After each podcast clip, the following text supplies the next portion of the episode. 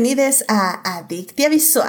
Yo soy Edith y el día de hoy hablaremos de Luis Miguel, la serie. Para discutir, fangirlear, analizar y llenarnos de feels está conmigo Christopher. Christopher, bienvenido de regreso al programa. Gracias. Hola a todas, todos, todos, ¿cómo están? Buenas noches. Muchas gracias como siempre. Es un placer estar aquí en, en, en Adictia. Y pues, como dicen mis metales.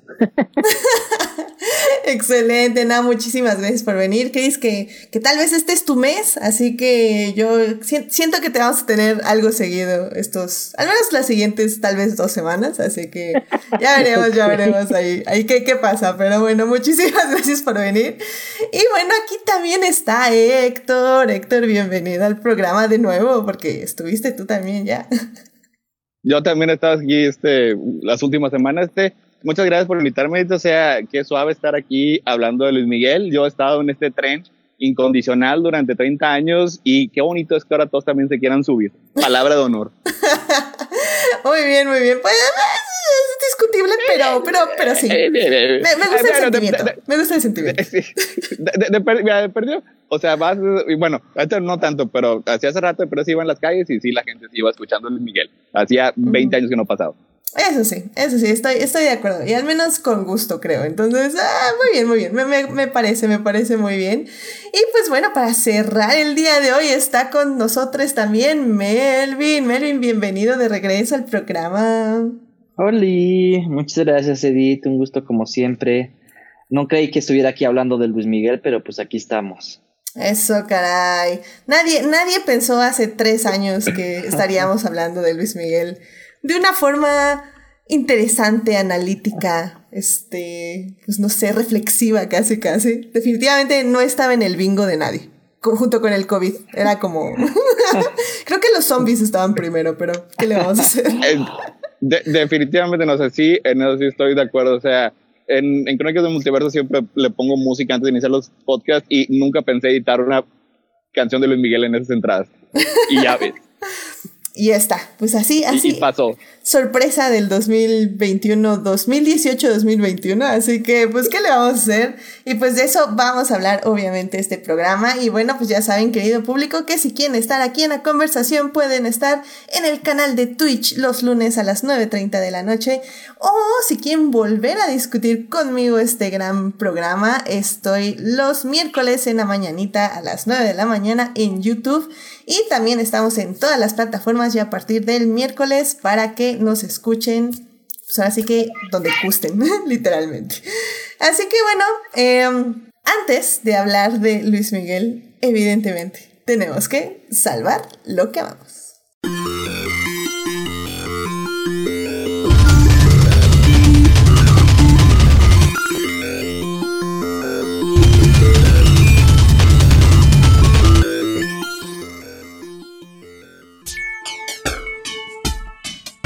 Muy bien, pues ya estamos aquí para salvar lo que amamos. Eh, Christopher, ¿a ti qué te gustaría compartir con el público esta semana? Bueno, yo les quería compartir que eh, apenas el viernes Star Plus estrenó una película, una comedia romántica que se llama The Think About Harry. The Think About Harry es una eh, producción en Estados Unidos de Freeform, que es un canal básicamente millennial, por así decirlo. Y The Think About Harry es una comedia romántica gay sobre lo estaba pensando y, me di cuenta que es un enemies to lovers. Entonces, este. ¿What? no, a ver, a ver, a ver. Es que, es que, por ahí empiezas. ¿Cómo? Red alert, red alert. es básicamente la historia de este. Un, son dos chavos en sus early 20s. Eh, uno de ellos fue bully del otro en, en, en la prepa. Eh, en la prepa en un, así en un estado, es bueno, en una ciudad así típicamente, este, eh, pues digamos, no muy progresista de Estados Unidos y que se reencuentran años después ya viviendo ambos en este, en Chicago y que eh, reticentemente acaban juntos eh, en un viaje de regreso a casa que los vuelve a conectar años después de que ah, uno fue bully con el otro y pues obviamente empiezan ahí una, este, un, un ir y venir eh, romántico este, uno de ellos es pansexual, el otro es, este, eh, es gay y este, el, el, que es gay tiene como que la idea de que los amigos no pueden ser este, eh, novios porque se arruina la amistad y se arruina la, este, eh, y, la relación no funciona. Entonces es como parte de las cosas que tienen que ir ahí poco a poco superando. Entonces me divirtió mucho. Este duró hora y media eh, y se va como, como agua. Y eh, bueno, me, da gusto porque creo que fue la primera este, em, comedia LGBT que estrenó Freeform en forma de película.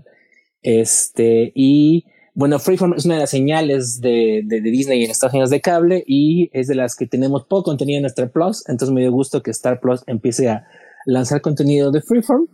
Y la película es escrita y dirigida por Peter Page. Peter Page es conocido porque fue uno de los miembros del el original Queer as Folk y porque además es este creador, fue, bueno, fue, es, eh, fue creador y showrunner de una serie de televisión que es de mis favoritos que se llama The Fosters, que es de las primeras series que yo vi en la televisión, que tenían un montón de temáticas, ¿no? Porque eran, era, era una pareja lésbica birracial que tenía hijos adoptados y que este, eh, sus hijos a todo un prisma de, este, tanto de, de cuestiones raciales, este, eh, de diversidad sexual y cosas por el estilo. Entonces, es una serie que me pareció muy progresista en su momento y pues me da gusto que siga haciendo cositas por aquí y por allá. Y The Thing About Harry es una comedia que sí mantiene muchos de los tropos de las comedias románticas, lo cual creo que es bastante padre porque pues ahora sí que eh, es la razón por la cual muchas gente, personas amamos las comedias románticas, pero haciéndolo en un punto de vista de, este, pues, de una pareja gay y de enemies to lovers, funciona muy, muy padre. Entonces, les recomiendo que vean The Thing About Harry, así se llama, así le pueden encontrar en Star Plus. Nice, nice. No, no, no, es que aquí el branding de Adicte Visual yo creo que también es Enemies to Lovers. Que no tenemos tantas películas ni series acerca de Enemies to Lovers. ¿eh? Eso, eso hay que arreglarlo definitivamente. Pero no, ya, ya, con eso ya la vendiste, ya la compramos. Ya procedemos a contratar Star Plus y verla y no por medios alternativos. Pero este, y así. Entonces me, me, parece excelente. Vamos a echarle un ojo, claro que sí, claro que sí. Muchísimas gracias, Chris, por traer esto al programa. Gracias a ti. Y bueno, pues este, Melvin, ¿a ti qué te gustaría compartir con el público esta semana? Uy, no sé, a veces está difícil. no sé qué ha pasado esta semana, estuve medio desconectado. Mira, te, puedes dar un, este, ¿cómo es? Un shameless plug, ¿eh? Sin ningún problema. este, pues nada, mira, igual les comparto que estoy jugando Jurassic World Evolution 2, que es uno de estos juegos donde construyes tu parque y todo eso. Y pues si les gustan ese tipo de juegos de construcción y de donde tienes que cuidar a los animales y ganas y pierdes dinero y todo eso, pues la verdad está muy divertido. Es como, no había jugado uno de estos de Jurassic Park y, y pues era como el sueño, ¿no? De que ves las pelis del parque y, y pues siempre, siempre había querido hacer, jugar esto. salió uno, no lo jugué, pero bueno, este dos ya lo estoy jugando y pues está bastante divertido. Relajante, más bien, más que divertido, yo creo que es uno de esos juegos relajantes, donde te puedes perder horas y horas ahí. ¿Es como Tycoon? Ajá, exacto. Con dinosaurios. ¿Y puedes poner a los dinosaurios a hacer cosas locas como, bueno, que se liberen y corran gente o cosas por el estilo o no? Eh, no, o sea, de repente se libera. bueno, es que me acuerdo que en Sotaikun era muy divertido, no era recomendable, pero era muy divertido abrir las jaulas y dejar que los animales corrieran y aterrorizaran a las personas y cosas por el estilo. Ah, pues puede pasar, si no los pones en cautiverio, pues sí se comen a las personitas y deja de asistir gente a tu parque. Sí, o sea, yo sé que no es lo recomendable, pero, sí era divertido hacerlo. También era divertido. Hay muchos tipo de juegos de administrar como cositas. Entonces, este, a mí me gustaba mucho Tycoon por las dos, o sea, por tener el así bonito, pues, y también de repente hacer cosas locas como ese tipo de liberar especies. Sí, y no sé, no sé cómo era el, su Tycoon, pero aquí, pues, si por ejemplo tienes herbívoros y carnívoros, pues se van, se comen, ¿no? Y mata, se matan entre ellos. Entonces no es recomendable, pero pues ahí tienes animales peleándose. Qué padre. Ok, ok, suena, suena interesante. ¿Cómo, se llama? Perdón, ¿me lo repites? Jurassic World Evolution Ajá. Eh, 2. Evolution 2, ok. Oh, o sea, la verdad es que luego ahora hay, hay, juegos como, como ustedes dicen, o sea, que ya es más allá de una misión, ¿no? O sea, es como más ya toda una estructura de creación y eso a mí me parece como bastante interesante, sinceramente. Así que se oye padre, Melvin. Luego ahí nos mandas un screenshot de lo que has construido, no sé. no, sé cómo funciona eso. Pero suena interesante. Bueno, pues muchísimas gracias, Melvin, por traernos esto a Adicte Visual. Este, y bueno, porque la H evidentemente va después de la M. Héctor, ¿qué te gustaría? así funciona, sí. es, un, es, un alfabeto nuevo. Sí, sí, sí. Este, el, el, viernes pasado acabó la primera temporada de Foundation. Es una serie de Apple TV que es crea, fue creada por uh, David. ¿Ya acabó? ya acabó, sí, la primera de los episodios. Esta fue creada por David S. Goyer, que tiene un récord eh, personal que a veces hace cosas muy buenas con las cosas que amo y a veces me las arruina. Y en este caso, no sé, como que creo que fue, em, quedó tablas, o sea, porque yo soy bien fan de Foundation, es una serie de novelas eh, de Isaac Asimov, que es un escritor de ciencia ficción muy reconocido, que trata sobre un matemático que crea una nueva ciencia que predice que el imperio galáctico que ha estado en pie durante miles de años está a punto de colapsar y si se siguen su plan, eh, la humanidad solo caerá mil años en la oscuridad. Y si no lo siguen, va a haber 33 mil años de oscuridad, alguna cosa así este, bien terrible.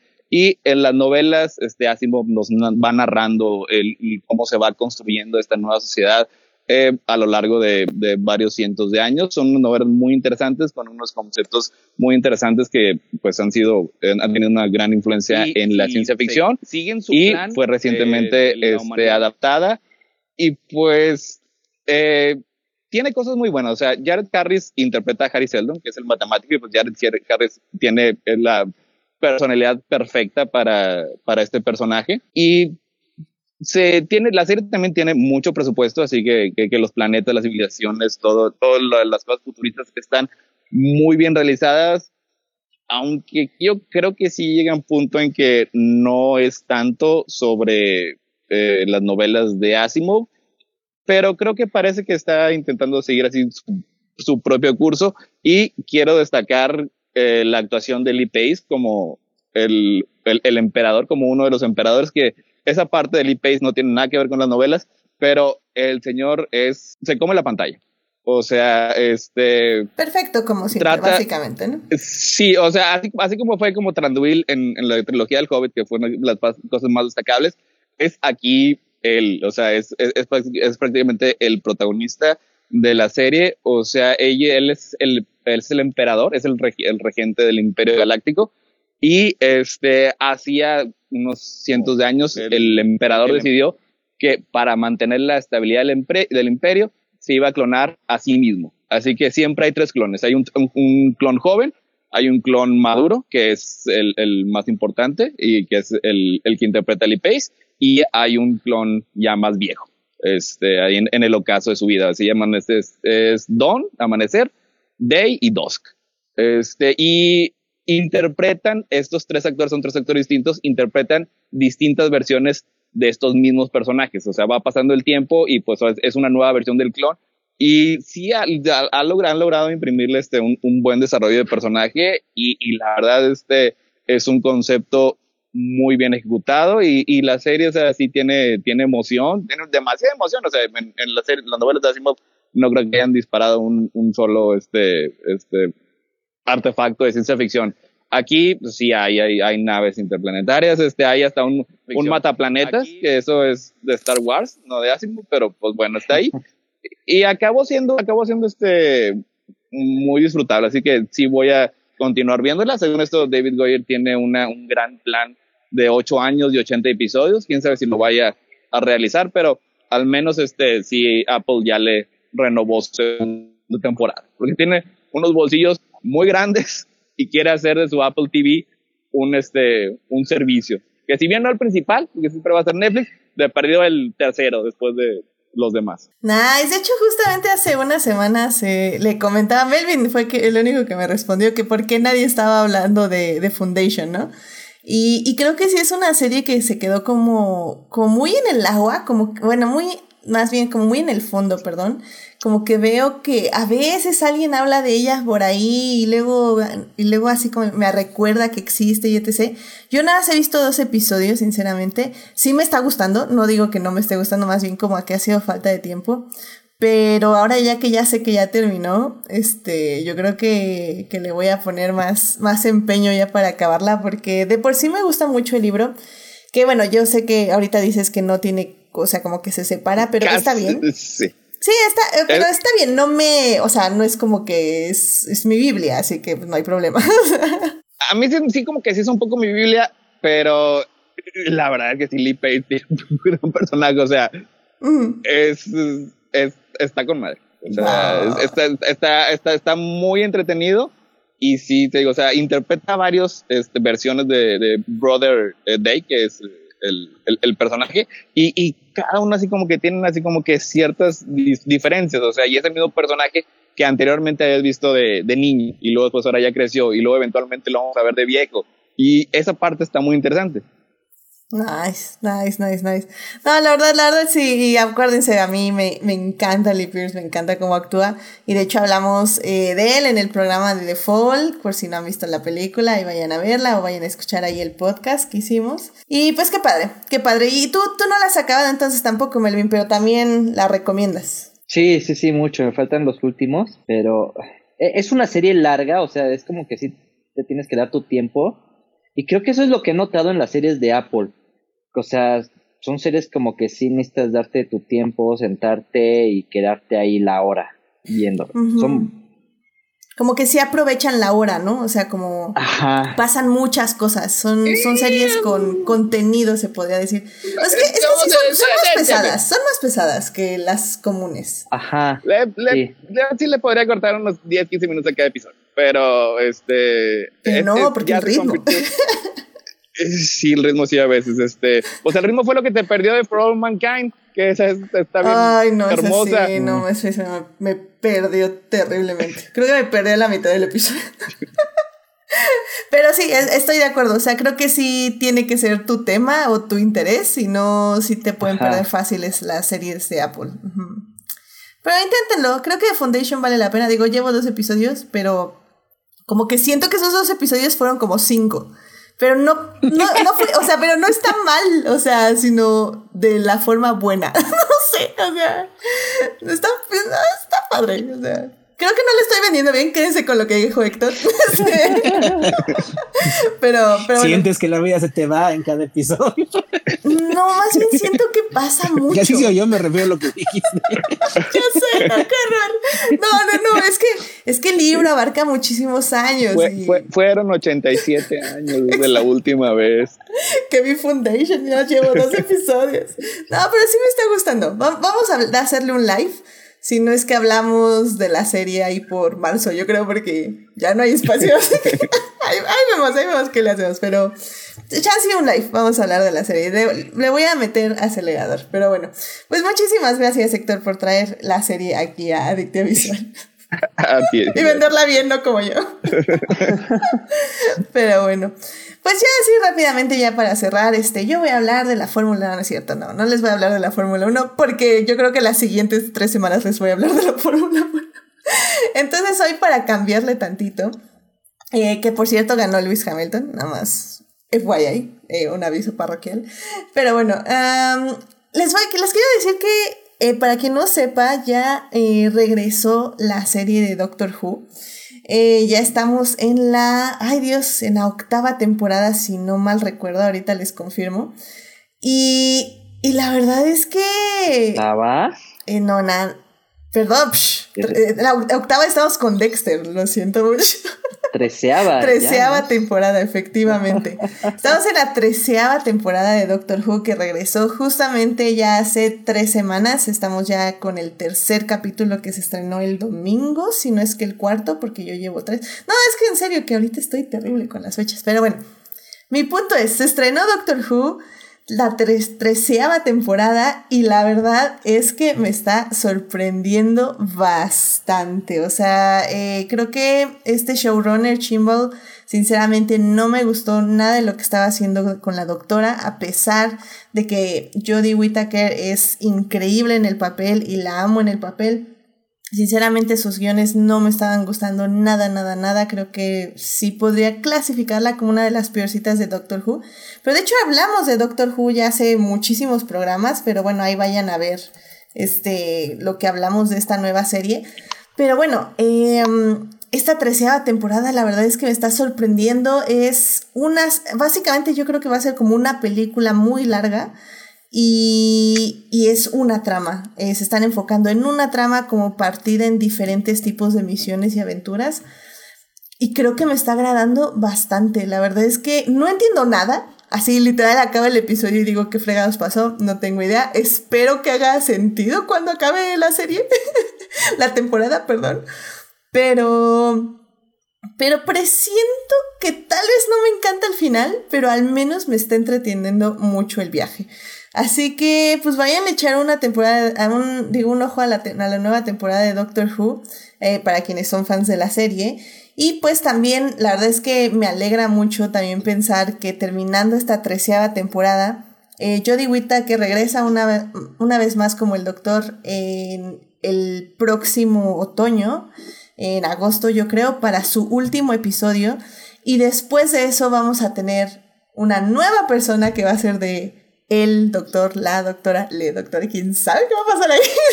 y, pero bueno, lo más importante, creo yo, es que regresa Russell T. Davis como showrunner, uh. que es pues el showrunner original que trajo la serie de regreso por ahí en el 2005. Entonces, oh my god, sí, yo también, cuando me enteré, eh, igual que Héctor. es que, bueno, es que ahí, ahí sí no sé, porque yo sí pienso que algunas veces no puedes volver a casa ha habido este ejemplo así de creadores reconocidos que regresan décadas después de su obra y, ya no es lo mismo.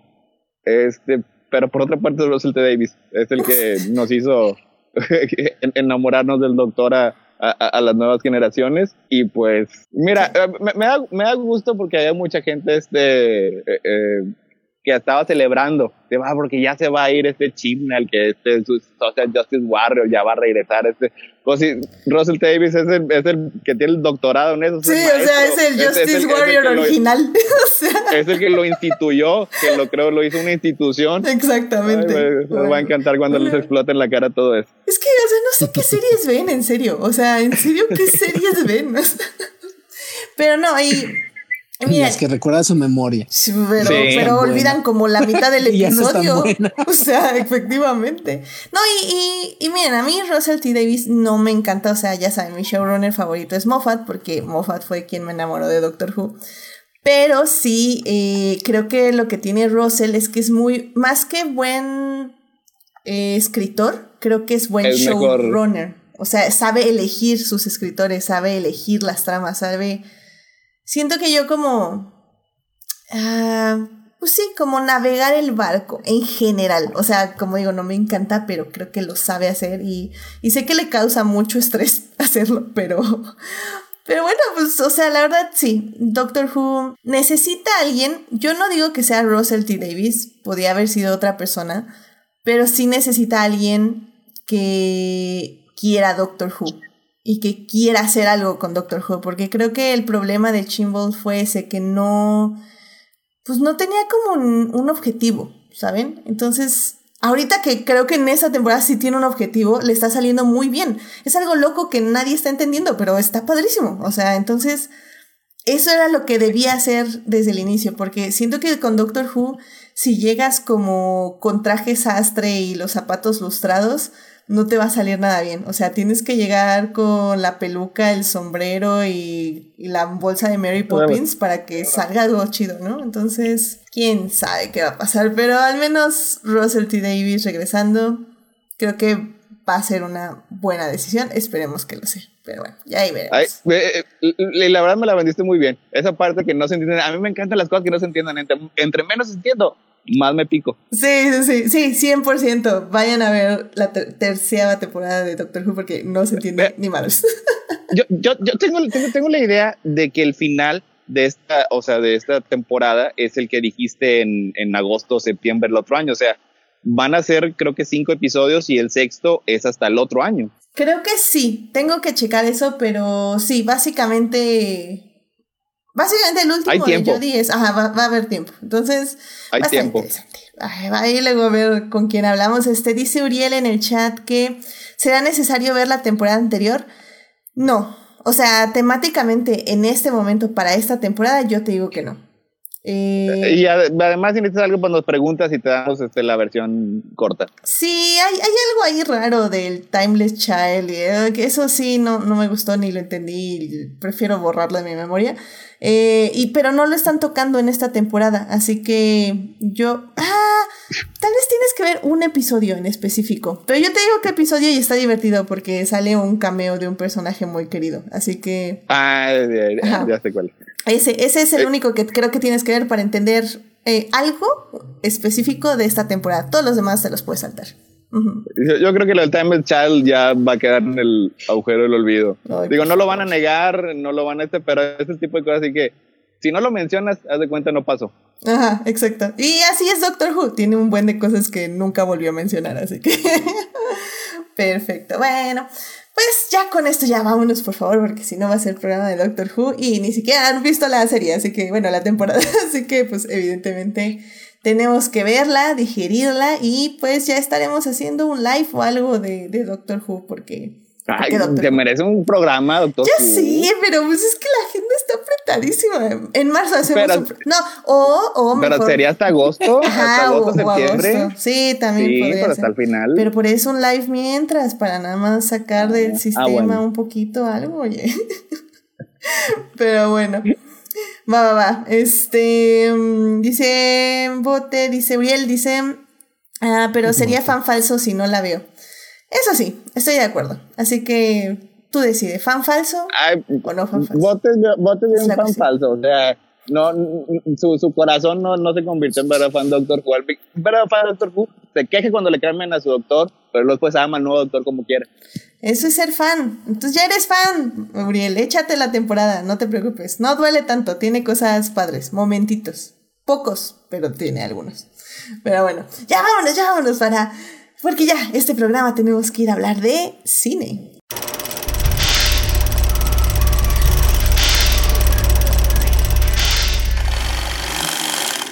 No es cierto, tenemos que hablar de series, porque evidentemente. así, también me pasa. Ay, gracias. Pero bueno, pues ya en este programa, evidentemente, vamos a hablar de Luis Miguel, la serie. Esta serie que se estrenó en Netflix por ahí del 2018 y pues que ya termina en su tercera temporada este año en el 2021. La serie se estrenó hace un par de semanas, se, estrenó así de golpe toda la serie, eh, al contrario de las predecesoras que se habían estrenado uno cada semana. Este ya nada más se querían quitar la bandita y vámonos, así que se, aprecia, la verdad, sinceramente. Eh, aunque sí disfruté la serie semanal. Pero bueno, de eso podemos hablar justamente ya en la primera parte donde vamos a hablar de la primera temporada en específico porque esa fue la temporada que mm, eh, trajo básicamente a Luis Miguel al escenario mainstream de nuevo. En la segunda parte vamos a hablar de la segunda y tercera temporada sus virtudes y sus defectos. Y en la tercera temporada, pues ya nos vamos a poner a filosofar sobre el actor, bueno, el personaje o la realidad. ¿Qué será? ¿Qué será? ¿Qué es real? ¿Qué no es real? ficción. ¿Verdad o ficción? ¿Qué, ¿Qué está pasando ahí? Así que bueno, pues sin más, vámonos a la primera parte. Blow that piece of junk out of the sky! Bien, me equivoqué de transición, pero no importa porque ya estamos aquí en la primera parte para hablar de Luis Miguel, que si, pues... Si toma, no maneje. Híjole, no es que es... Pega, esto ya uno ya no está acostumbrado a tomar vino porque evidentemente eh, Luis Miguel nos inspira a tomar porque en la serie toma mucho. Más de lo recomendable. Más de lo recomendable. De hecho, eh, yo creo que sí deberían poner como un anuncio al inicio, así como no consuma con el exceso. o algo así. Porque ni siquiera fuman. O sea, nadie fuma. Realmente es puro. Sí. O sea, pero no en exceso. Pero no, pero toma más que fuma, estamos de acuerdo. Y él no fuma, sí, o sea, eh, otros creo que sí fuman. Otros, ajá, pero él no fuma. Pero él no, me acuerdo que no, sí, sí fuma. Bueno, en la serie sí lo pasan fumando. O sea, cada vez que cada vez que está fumando le digo, no, eso te está arruinando esa hermosa voz.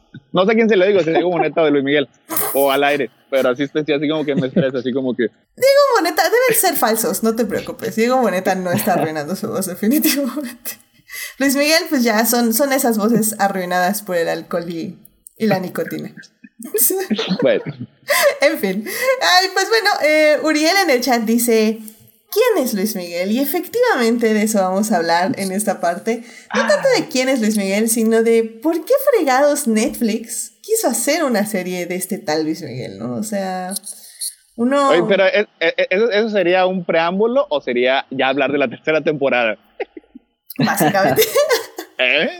Es una pregunta, es una cuestión filosófica. Es una cuestión filosófica. ¿Qué fue primera? ¿El huevo o la gallina? Está bueno, estos, estos spoilers filosóficos de la tercera temporada los vamos a hablar en la segunda parte, pero pues bueno, Héctor, a ver, ¿por qué no nos... Tú que eres aquí el fan más, este... No voy a decir viejo, voy a decir experimentado. Consagrado. Consagrado. ¿Quién es Luis Miguel? ¿Por qué, ¿Por qué estamos viendo una serie en este en el 2018 de Luis Miguel? y, o sea, bueno, me puse más difícil, todo más fácil cuando escribí Dark. Este, Luis Miguel es un cantante, es uno de los más famosos cantantes de Latinoamérica que al parecer ha tenido una vida interesante, así que Netflix, bueno, este Metro Golden Mayer le compró los derechos este, de, de su vida para hacer esta bioserie en el que nos cuenta todo lo que le ha ocurrido y porque, bueno, es así como, como fan de Luis Miguel sí sé que siempre ha sido una persona muy reservada, o sea, nunca le ha gustado hablar así como de que su vida privada Así de que todo lo que se ha sabido es por investigaciones así de, de periodistas, o sea, que, que, sacan libros, o sea, y, y sí, este, en, en, en, a lo largo de su historia, pues sí ha tenido este, algunas cosas que el público se ha, se ha preguntado, y yo creo que una de las cosas principales de su vida personal y que es lo que se, se enfoca mucho en la primera temporada, es que le ocurrió a su mamá, a su, a, su madre, a Marcela Bastier, o sea, porque desde hace mucho que no se sabe de ella y así que eso es lo que nos muestra, así como que la serie es como un misterio, o sea, porque nosotros en el mundo real sabemos que ella desapareció y en la serie poco a poco se va desarrollando así como que el misterio. Y también nos, nos, nos muestra acerca de sus, de sus romances, de su carrera, o sea, lo que, eh, lo que le ha pasado así este, a, a, lo largo de las décadas y sus escándalos y sus controversias y todo. Te, lo va mostrando en lo que a mi parecer es como a través del prisma del mismo. O sea, esta es una serie en el que él está contando hasta cierto punto su historia, así de que mucho de lo que vemos, muchos de los personajes, los sucesos, es, eh, es su versión, Así que ahí puedes saber quién te cae bien, quién es productor ejecutivo y quién le cae mal. efectivamente, sí, efectivamente. Así de objetiva es la serie, definitivamente. Este, Melvin, tú. Es su verdad. Es su verdad, efectivamente. Y pues, Melvin, ¿tú, ¿tú eras fan de Luis Miguel o por qué empezaste a ver esta serie? ¿Y, ¿Y por qué crees que atrajo tanto al público? Pues yo la empecé a ver por morbo porque, o sea, de, que la anunciaron en Netflix dije así como, esta serie que, y fue como la época en que salió de moda todas estas bioseries de cantantes. Y dije, pero, o sea, la vi el primer día porque fue así como, a ver qué, qué están haciendo. Y es que la primera temporada está tan bien escrita que te pica con cada capítulo, o sea, tiene un misterio grandísimo que te tiene ahí, o sea, yo, yo sí me la chuté así, era mi telenovela de cada semana, ¿no? Y creo que era los domingos o así. Y luego tenías como a toda la gente hablando de Luis Miguel, o sea, como que se hizo un boca en boca así bien, bien extraño. Y era como la, la telenovela eh, fancy, ¿no? Del momento. Entonces, este, a mí me atrapó por eso, o sea, yo, o sea, yo cero fan de Luis Miguel ni nada de eso eh, pero la vi y la verdad es que está, o sea, tiene muy buena calidad. La primera temporada tiene muy buena calidad y está muy bien escrita cada episodio y grandes actuaciones, o sea, está bien hecha. Sí, sí, sí, efectivamente. Y creo que también lo que dices es eso, el efecto viral, el cómo la gente le resonó esta telenovela, cómo se comprometió con los personajes hizo que, eh, que, también fuera toda una experiencia verla y luego meterte a Twitter a ver cómo estaban los memes, qué estaban diciendo otras personas. Creo que para mí en esa experiencia del 2018 creo que fue muy parecido a Game of Thrones, a lo que vivíamos como Game of Thrones, ¿no? De, de que era interactuar con otras personas que evidentemente no están aquí a tu lado, pero que también este, están ahí en la Twitterosfera, en Facebook o en las otras redes, y que están eh, creando cosas y que tú puedes ver lo que crean o crear tú también cosas e interactuar con otras personas, ¿no? Y eso está muy padre. Y es que creo que algo también que le atinó muchísimo la primera temporada, pues fue tener un villano muy claro, que era un uh. personaje súper tóxico, súper horrible, que era pues Luisito Rey, que es el papá de Luis Miguel. Y pues, este, Chris, ¿tú cómo viviste a Luisito Rey y su poderío como el, el, el peor padre de todos los padres del mundo? pues eso fue lo que atrajo mucha gente, ¿no? O sea, yo empecé a ver la serie por Diego Boneta. Esa es la verdad. yo soy muy fan de Diego desde Código Fama, yo creo, una cosa por el estilo. Entonces, cuando, la verdad no era tan fan de Luis Miguel, entonces cuando empecé a ver este los eh, anuncios fue así como de, pues la voy a ver por Diego Boneta, no probablemente por, por Luis Miguel, pero pues le empiezas a ver y te atrapa, o sea, porque al final de cuentas, como decían Héctor y, Melvin, está muy bien armada la, la trama de la primera temporada, que es la que está basada en un libro, de hecho, este, pero creo que está basada porque es la parte más Digo, eh, creo que es la, creo que es la más, eh, la que mejor funcionó a nivel eh, dramático, porque es la que es más fácilmente dramatizable de la vida de Luis Miguel. Las otras partes a lo mejor no son tan intensas o son más complejas, pero bueno, hablemos de eso más adelante.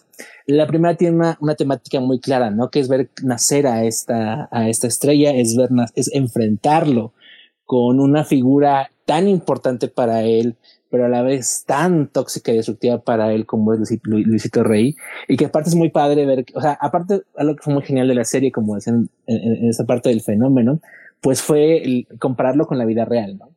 Y, y, toda la gente que salía a decir y conocía decir, uy, no, ese Luisito Rey es light, o sea, el, el auténtico Luis Rey era 300 peor. veces peor, o sea, era un monstruo, este, pero, eh, en toda la extensión de la palabra, o sea, era peor, o sea, incluso para que gente como, este, ay, ¿cómo se llama este señor?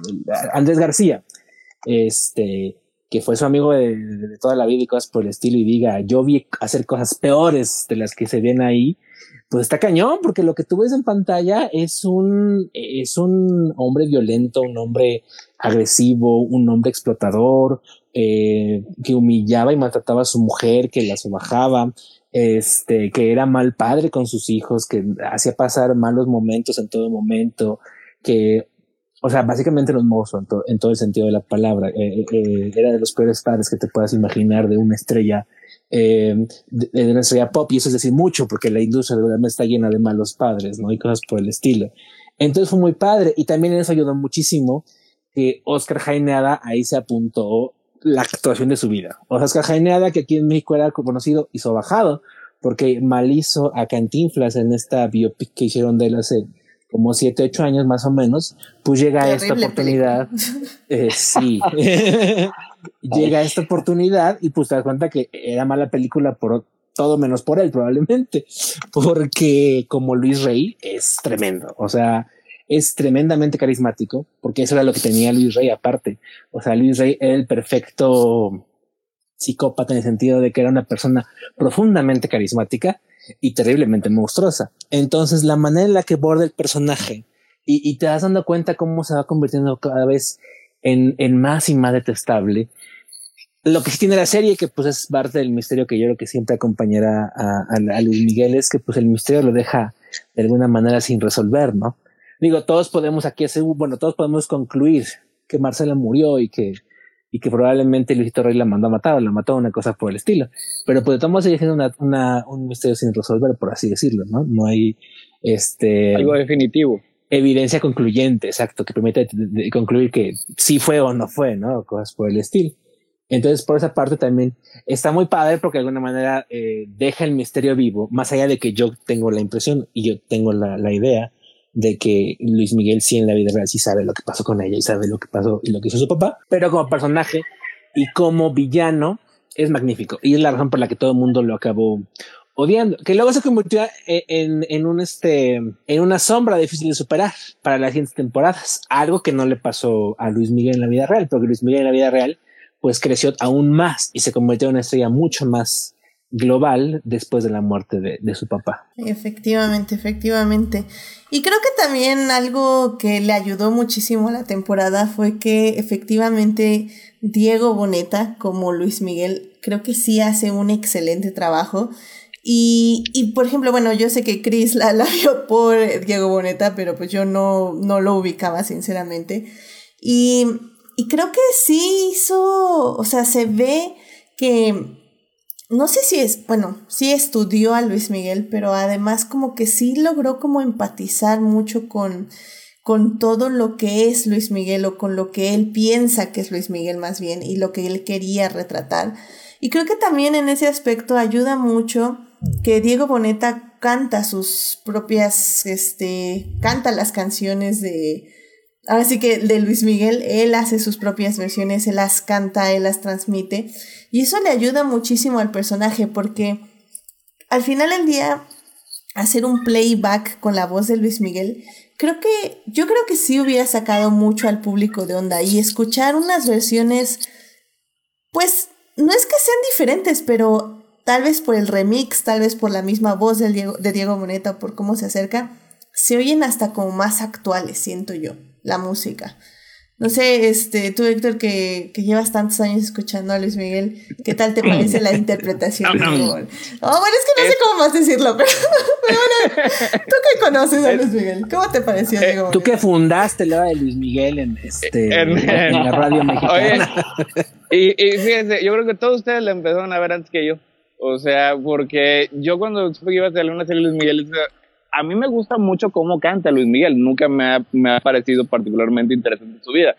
Pero es como estaba diciendo, o sea, fuera como, como, como Game of Thrones. Este, y luego, pues todo el mundo estaba interesado. Y luego después todos los que estaban involucrados también andaban tuiteando, ahí andaba Iñárritu comentando acerca de, de, de, cómo él también había andado con una de las novias de Luis Miguel y, y se hacía así como que todo un borlote por toda la red. Y pues llega el tiempo, o sea, me estoy perdiendo de algo. Lo voy a ver nada más este, así por, por, por morbo. Y, y también, pues, este, es, es algo que, que, vi con mi mamá, que la verdad nunca he, visto muchas cosas en televisión, en películas con mi mamá. Así que nos pusimos a verla y, y la verdad, como, como dicen todos ustedes, eh, fue una serie de, de mucha calidad.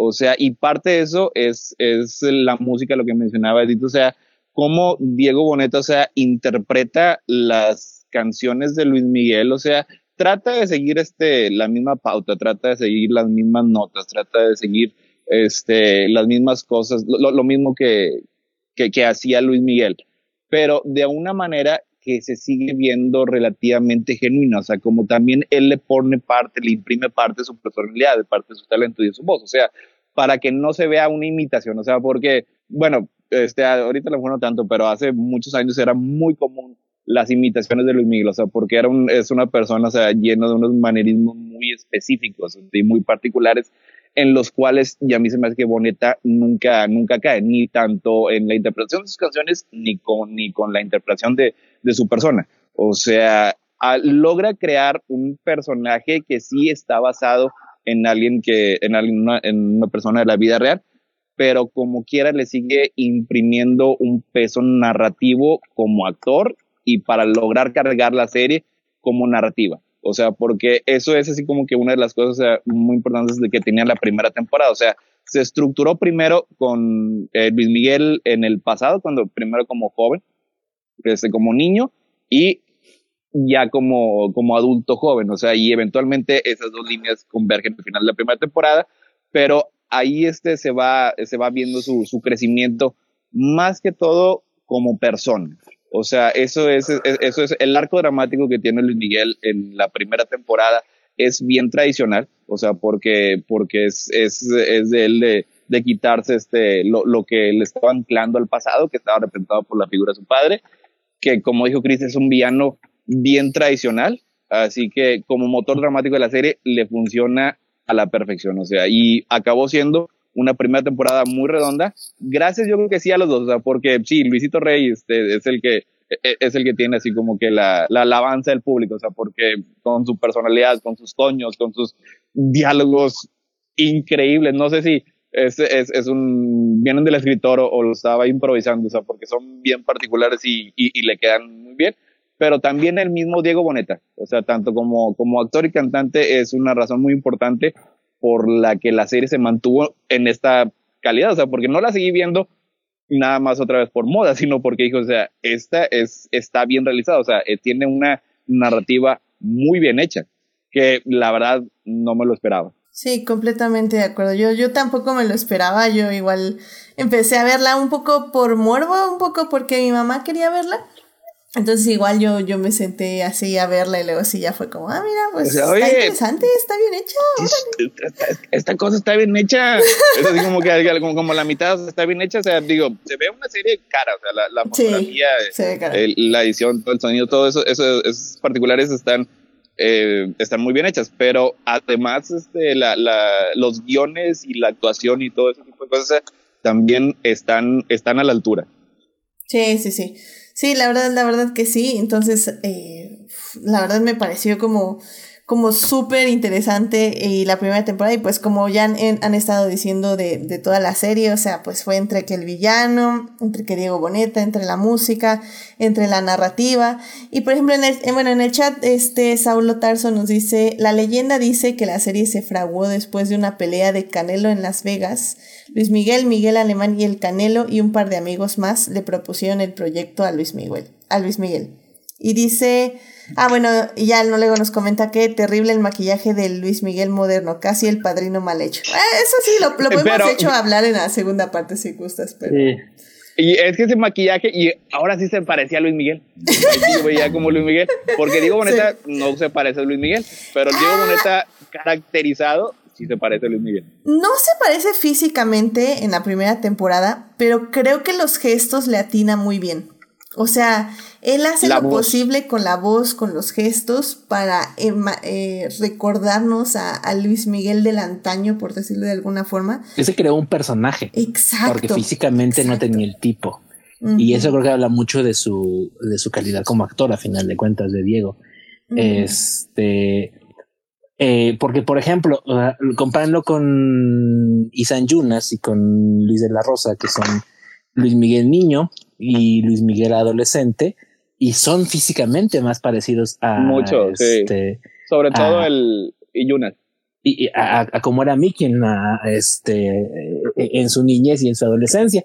Pero no son bueno, no son personajes tan elaborados como el que forma Diego con su, con su Luis Miguel, ¿no? Con su Mickey propio. Y es muy interesante, o sea, porque cuando lo está más imitando, es eh, cuando está interpretando a Luis Miguel público, este, gracias querido público por acompañarme, este, y es así como que Mike se El cabello pero, y cosas por el estilo. Pero el, el Luis Miguel privado, el que nadie de aquí conoce, o sea, ese fue el personaje que él creó por sí mismo, o sea, que es el, el Luis Miguel que, que se enoja, el Luis Miguel que dice groserías, el Luis Miguel que es sangrón, petulante y que, o humano también, o sea, todo eso es algo que, que él creó por sí mismo y que, y que, se, y, y que se mantiene una consistencia, o sea, pues, porque puedes creer que la misma persona tiene esa, e, e, esa interioridad como, como cuando está con las personas de confianza y que a la misma manera este, despliega este personaje más público y más flamboyante completamente de acuerdo. Y pues bueno, pues esa fusta fue la primera temporada. Eh, Nada más hay que mencionar adelante, no se va a ir después. Sí, sí, sí.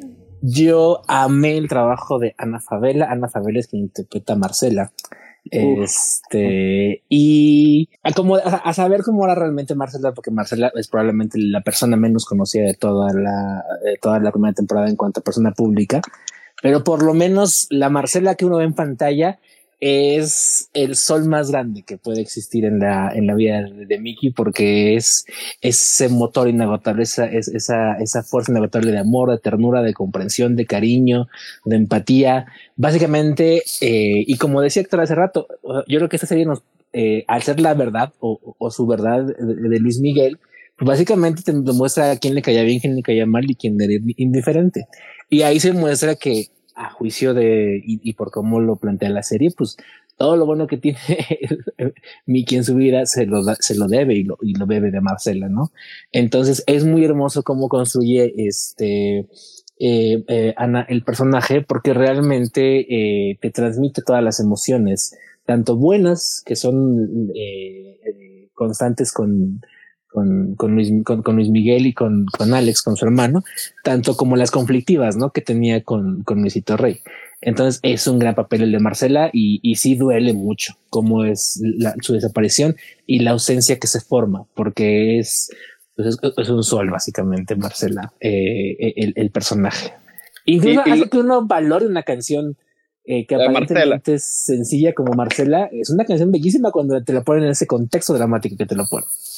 Y, y, y lo, lo, manejan muy bien en la serie, o sea, porque esta presencia, o sea, este, este sol hermoso, este que nada más y, irradia bondad y, cariño, es, está presente en la serie cuando Luis Miguel es niño y es, es preadolescente.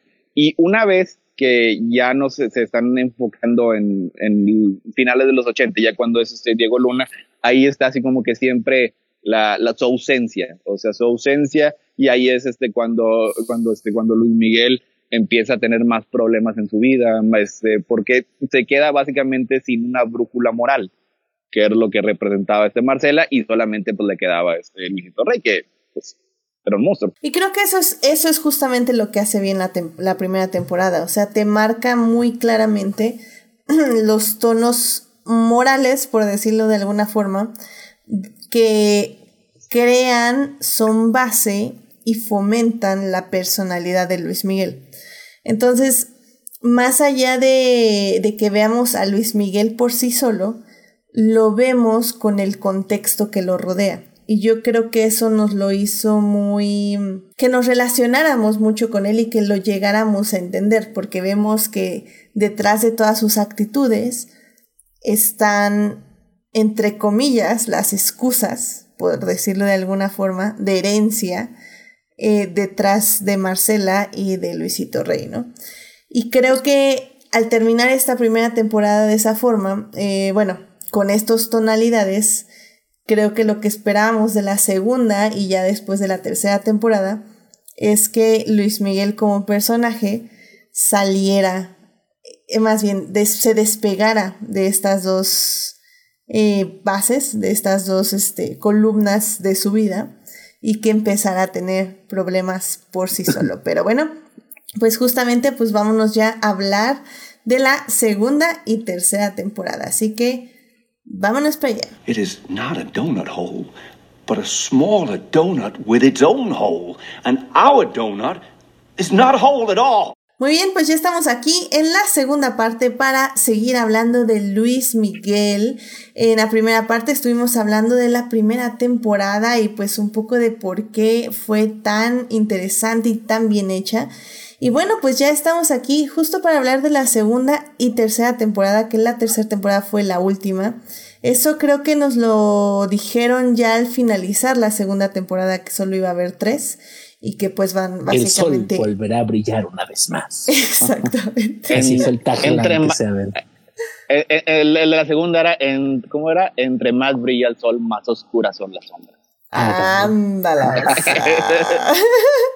no, y, y, la verdad es que sí, o sea, creo que podemos hablar mucho, muchas cosas malas de la segunda y tercera temporada, eh, sobre todo creo que en el aspecto narrativo. Pero creo que si tenemos que destacar algo es que sí, efectivamente, ya lo comentábamos en la primera temporada, es que Diego Boneta siguió haciendo un buen trabajo, independientemente de, como dice Saulo, del maquillaje moderno que ya casi casi era el padrino y tenía unas 500 capas de látex en la cara.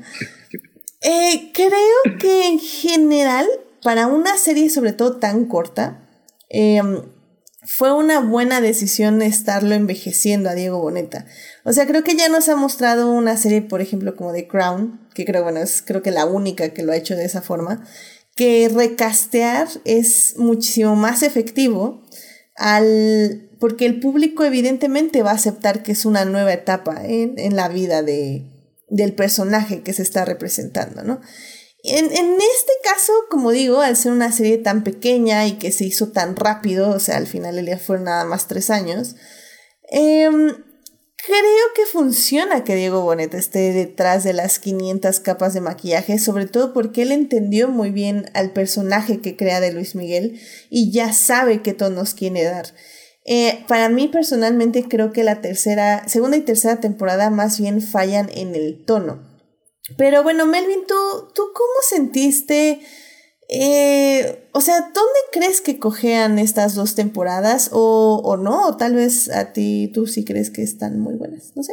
Mm, es que, o sea, cojean principalmente en la comparación de la primera, porque cambia drásticamente, o sea, no, no sé si los escritores o sea, ya tenían como muy clara la estructura de las tres temporadas, o más bien fue un poco como descubriendo como, o sea, tenían una idea más o menos de cómo iba a ser, pero la primera les, les comió como, o sea, fue demasiado fuerte, ¿no? Entre Luisito Rey, entre el misterio de la mamá, este, como decía, ¿no? O sea, tenían muy claro que era el, el, el, cómo nace esta figura de Luis Miguel. Y, y la segunda, creo que medio intenta resolver lo de la mamá, pero no termina de ser tan grande y, y, ese, te, ese, ¿cómo se dice? Pues esa línea argumental se pierde demasiado porque de repente empiezan a meter ya la parte de, de, de cómo se están robando dinero de, de la empresa y todo, y creo que no termina de cerrar ninguna.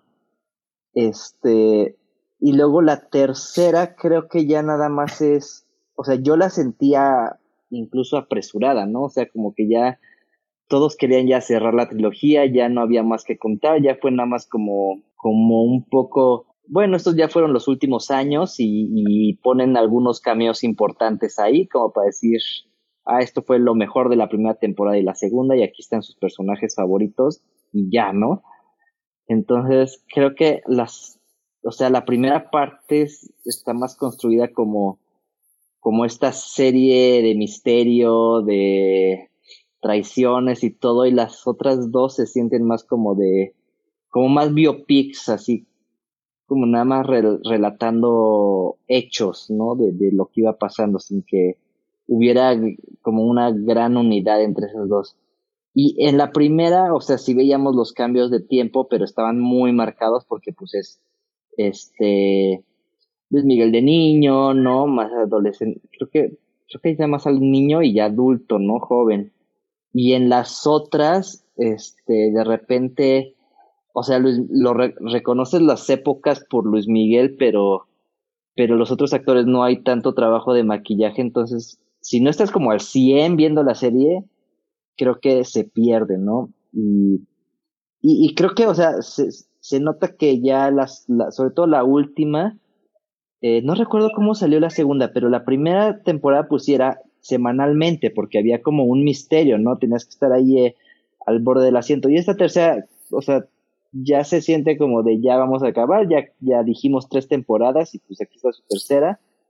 Y, y por eso la sacaron toda, así como de bueno, pues ahí está. Entonces, sí, sí me cambia mucho el tono. Ajá. Me quitó el flow, Chris. Chris sabe que me quitó el flow de las reseñas semanales que le hacía. Exacto. Sí, creo que. Sí, la segunda todavía fue semanal. Sí, la, segunda fue semanal. Ya fue de. Y yo creo que fue respuesta a que, a que ya se lanzó. A que la segunda no le fue tan bien en cuanto a las métricas complejas y maquiavélicas que arcanas Netflix hace para y arcanas que Netflix hace para leer la mente y saber lo que nos gusta y lo que no, hay cosas por el estilo. Yo creo que lo que tiene la segunda tercera es que nos enfrentamos a dos cosas. Por un lado, Luis Miguel se vuelve una figura más compleja, eh, porque ya no es únicamente la víctima. Ya se vuelve, no sé si el, no sé si, no sé si el victimario es exagerado, pero por lo menos ya no es únicamente la persona que es maltratada, sino es también una persona que, como pues todo ser humano, tiene partes buenas y partes malas.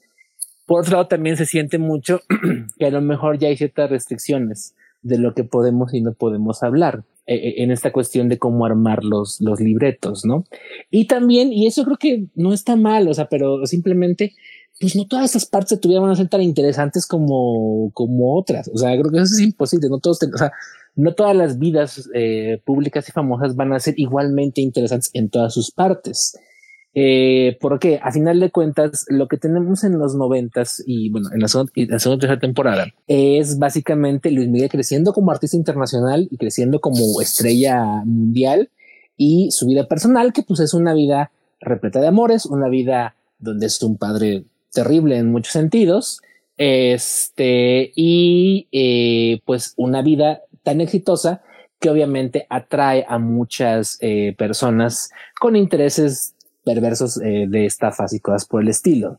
Entonces yo creo que aquí es como un tanto inconsistente porque la parte artística está muy bien contada, la parte de de, de, de, de, dramas y cosas por el de, digo, de tranzas y cosas por el estilo está muy bien contada y en ambas temporadas me gusta mucho. La parte personal es la que sí me deja como con opiniones muy, muy, muy divididas porque, por ejemplo, toda la relación con Michelle es bien extraña y es bien rara y la conclusión es bien inconsistente porque ahí yo siento que sí hay mucho donde Luis Miguel Real, eh, eh, eh, Luis Miguel el artista, se limita en qué contarnos y en qué dejarnos ver y en qué pensar y, luego choca con lo que es la propia Michelle Salas y con lo que la propia Stephanie Salas y la familia Pinal en general hablan y cosas por eso le probamos a para esa parte. Y por otra parte que pues también sus romances pues están ahí como que medio este inconsistentes, ¿no? Este, entonces a mí la parte que menos me gusta de la temporada, ya siendo como que la, la, la reseña, es toda esta parte de sus romances y la verdad como que no me parece tan interesante ni tan emocionante porque digo, más allá de que está muy guapo y que me encanta verlo en ropa interior y cosas por el estilo, este, la verdad, eh, no me llena este dramáticamente ver que el gran amor de Luis Miguel fue Isabela Camil y, y, su romance con Mariah Carey, o sea, es así como que realmente me parece tan interesante. La parte artística me parece muy padre y ahí sí, por ejemplo, sus desencuentros con Manzanero, sus, este, sus desencuentros con David Foster en la última temporada, sí me parecen bastante interesantes. Este, cosas como por qué unos videos son como son, y cosas por el estilo. Y toda la parte financiera y toda la parte de, de chisme de negocios también me parece súper interesante y súper padre. Ahí eh, la serie tiene un gran acierto al crear un villano, porque ahí sí creo que es creación eh, ficticia, que es eh, Pato Patricio, que termina siendo un villano muy padre, porque básicamente es un um, vividor, un aprovechado que quiere como sanguijuela sacarle todo lo que pueda a Mickey y este, y al mismo tiempo es traicionero y doble cara y cosas por el estilo. Entonces se convierte en un villano muy padre en el sentido de que toda esta parte de los negocios y cosas por el estilo la maneja muy bien. Otra cosa que también maneja la serie muy padre en la segunda temporada, a mi parecer, es obviamente primero el, desenlace de la, de la vida de Hugo López.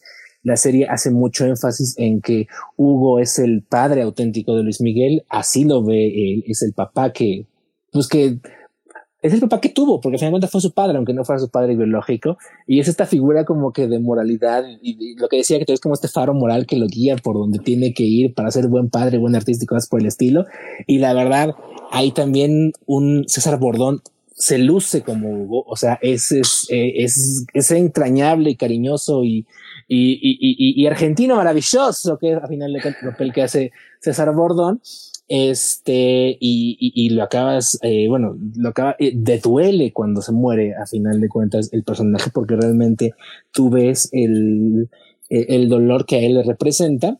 Y este, ¿cuál es el otro que quería? Ah, y el otro personaje que también es importante, que es medio ficticio, aunque luego la serie te acaba diciendo, bueno, te acaba revelando quién es, que es Mauricio Ambrosi, este, que es ya en esta parte de adulto, quien fue su manager durante muchos años y que en la vida real es Alejandra Sensi, porque pues eso ya no se pudo ocultar al final.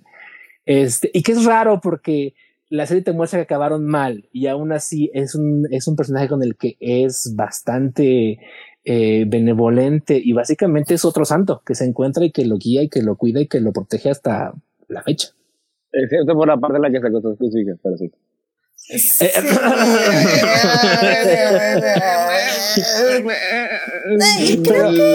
Vas a decirle que no al amor, Mickey.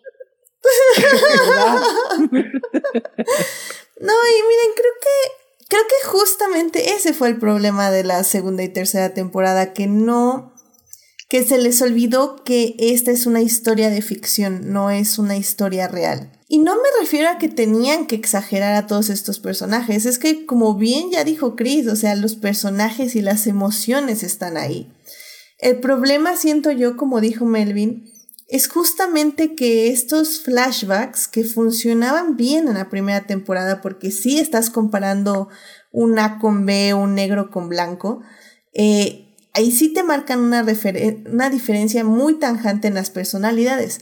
El problema de la segunda y tercera temporada es que cuando haces este tipo de comparaciones entre un Mickey de hace 20 años y un Mickey de justo 20 años adelante, es que las diferencias ya no son sutiles, o sea, ya más bien ya son sutiles y, casi casi es trágico, porque si ves al Mickey del 2007 diciendo, ah, ya voy a ser un gran padre y voy a ser una gran persona y eso, y corte a flashback de 20 años después que sigue siendo un terrible padre, una terrible persona y no voy a decir un fracasado porque no es un fracasado per se tal vez en el aspecto eh, famoso, pero pues sí se podría decir que es un fracasado en el amor, en la familia y en cierta forma en las finanzas y en su propia carrera que la llevó pues a un barranco.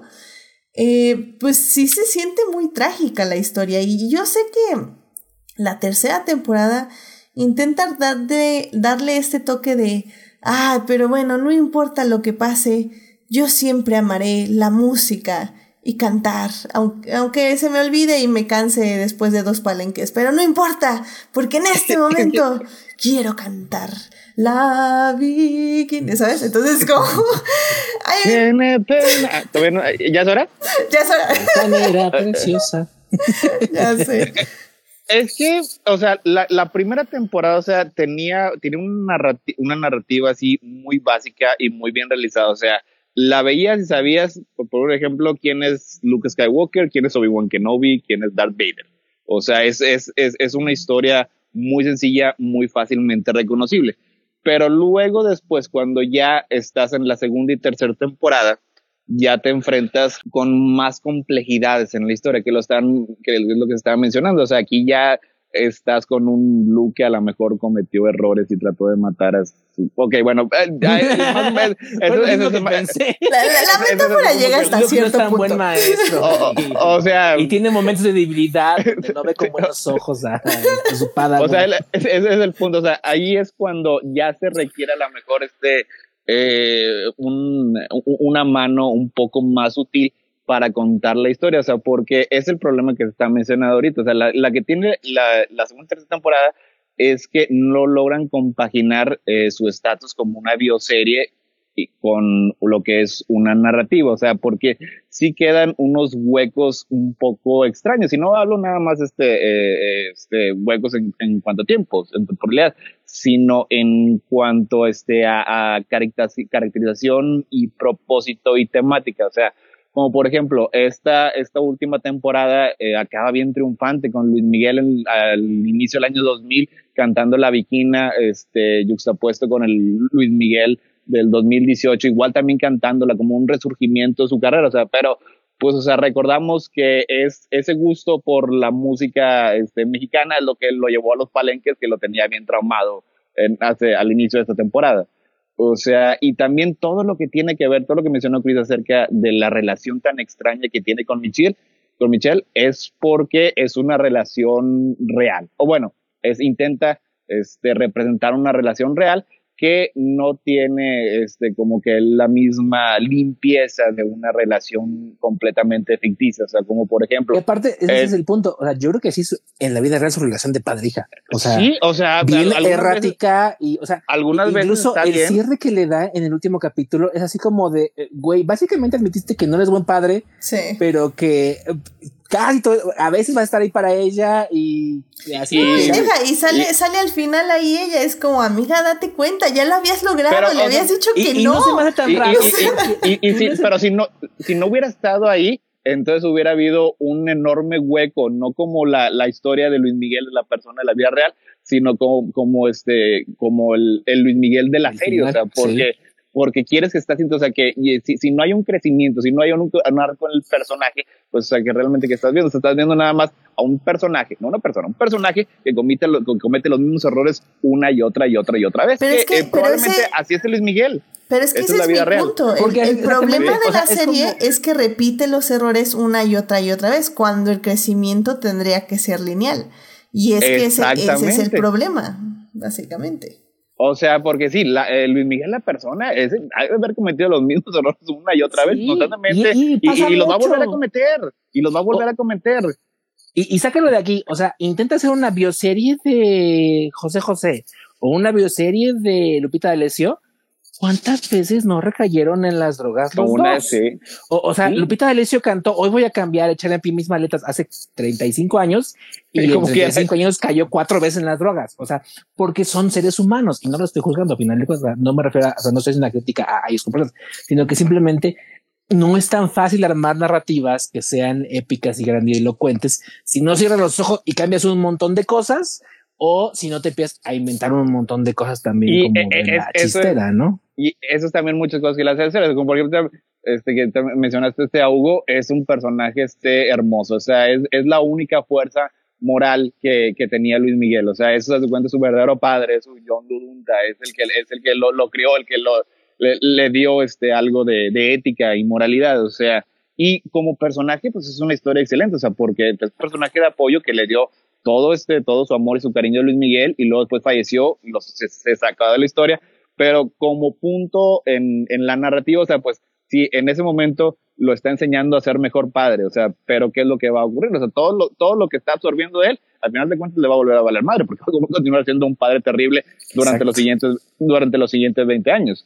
y eso que la serie no habla de ese hueco enorme en su vida que pues Araceli Arámbula. Eh, sí, no, dijo así bien claramente, Araceli no me la toca. O sea, y, y, también por eso el pato, el, el, el Patricio Robles, que es, es, un personaje inventado o compuesto con de distintos managers que ha tenido a Luis Miguel, acaba siendo tan satisfactorio porque tiene un propósito de villano muy bien definido que lo vas conociendo desde la primera temporada, lo vas este, todo su, este, su, su ambición tan desmedida, o sea, su, su completa este, eh, falta de ética, o sea, y que le, le lleva a robar a Luis Miguel, que sin duda sí le han de haber robado, o sea, pero no creo que alguno de esos eh, managers que le robaron la vida real, este, que haya tenido un final satisfactorio como el que le habló su papá y su papá le dijo, te me vienes cabrón y te chingas.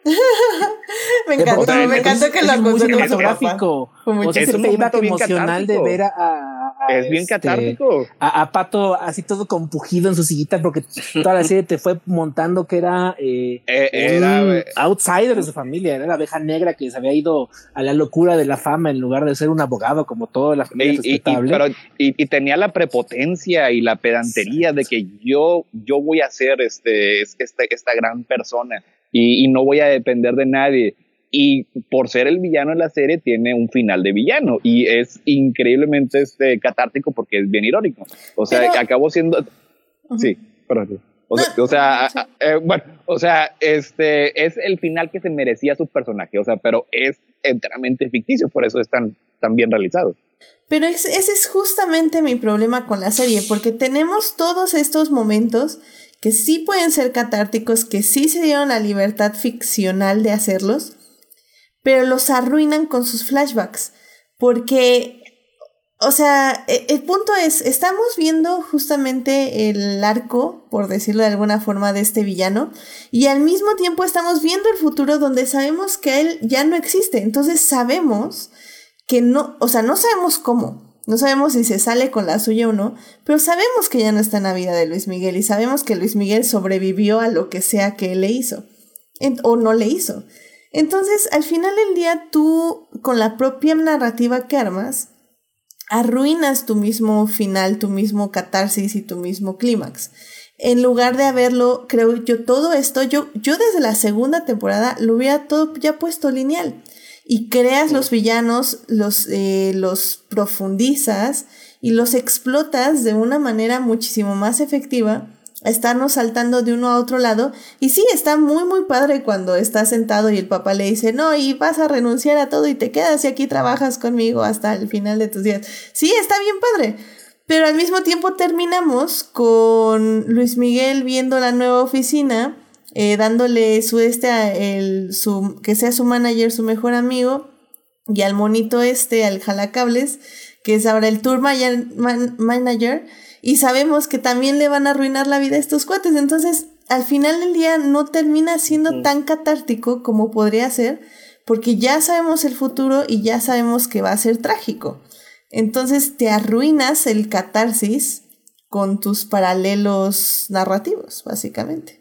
Eh, en, esa parte, sí, más o menos sí me, sí me funcionó, o sea, que este, la, la ironía de, de unir esas dos escenas, pero, por ejemplo, uno que sí de plano no me funcionó y es porque estoy de acuerdo que lo mejor hubiera sido ponerlo en el lineal.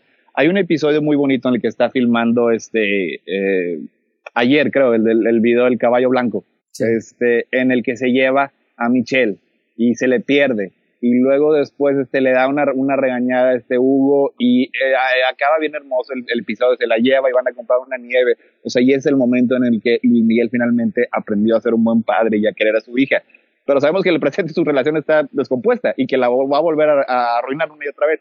Es ahí cuando la serie así como que está trabajando en contra de sí misma. Exacto.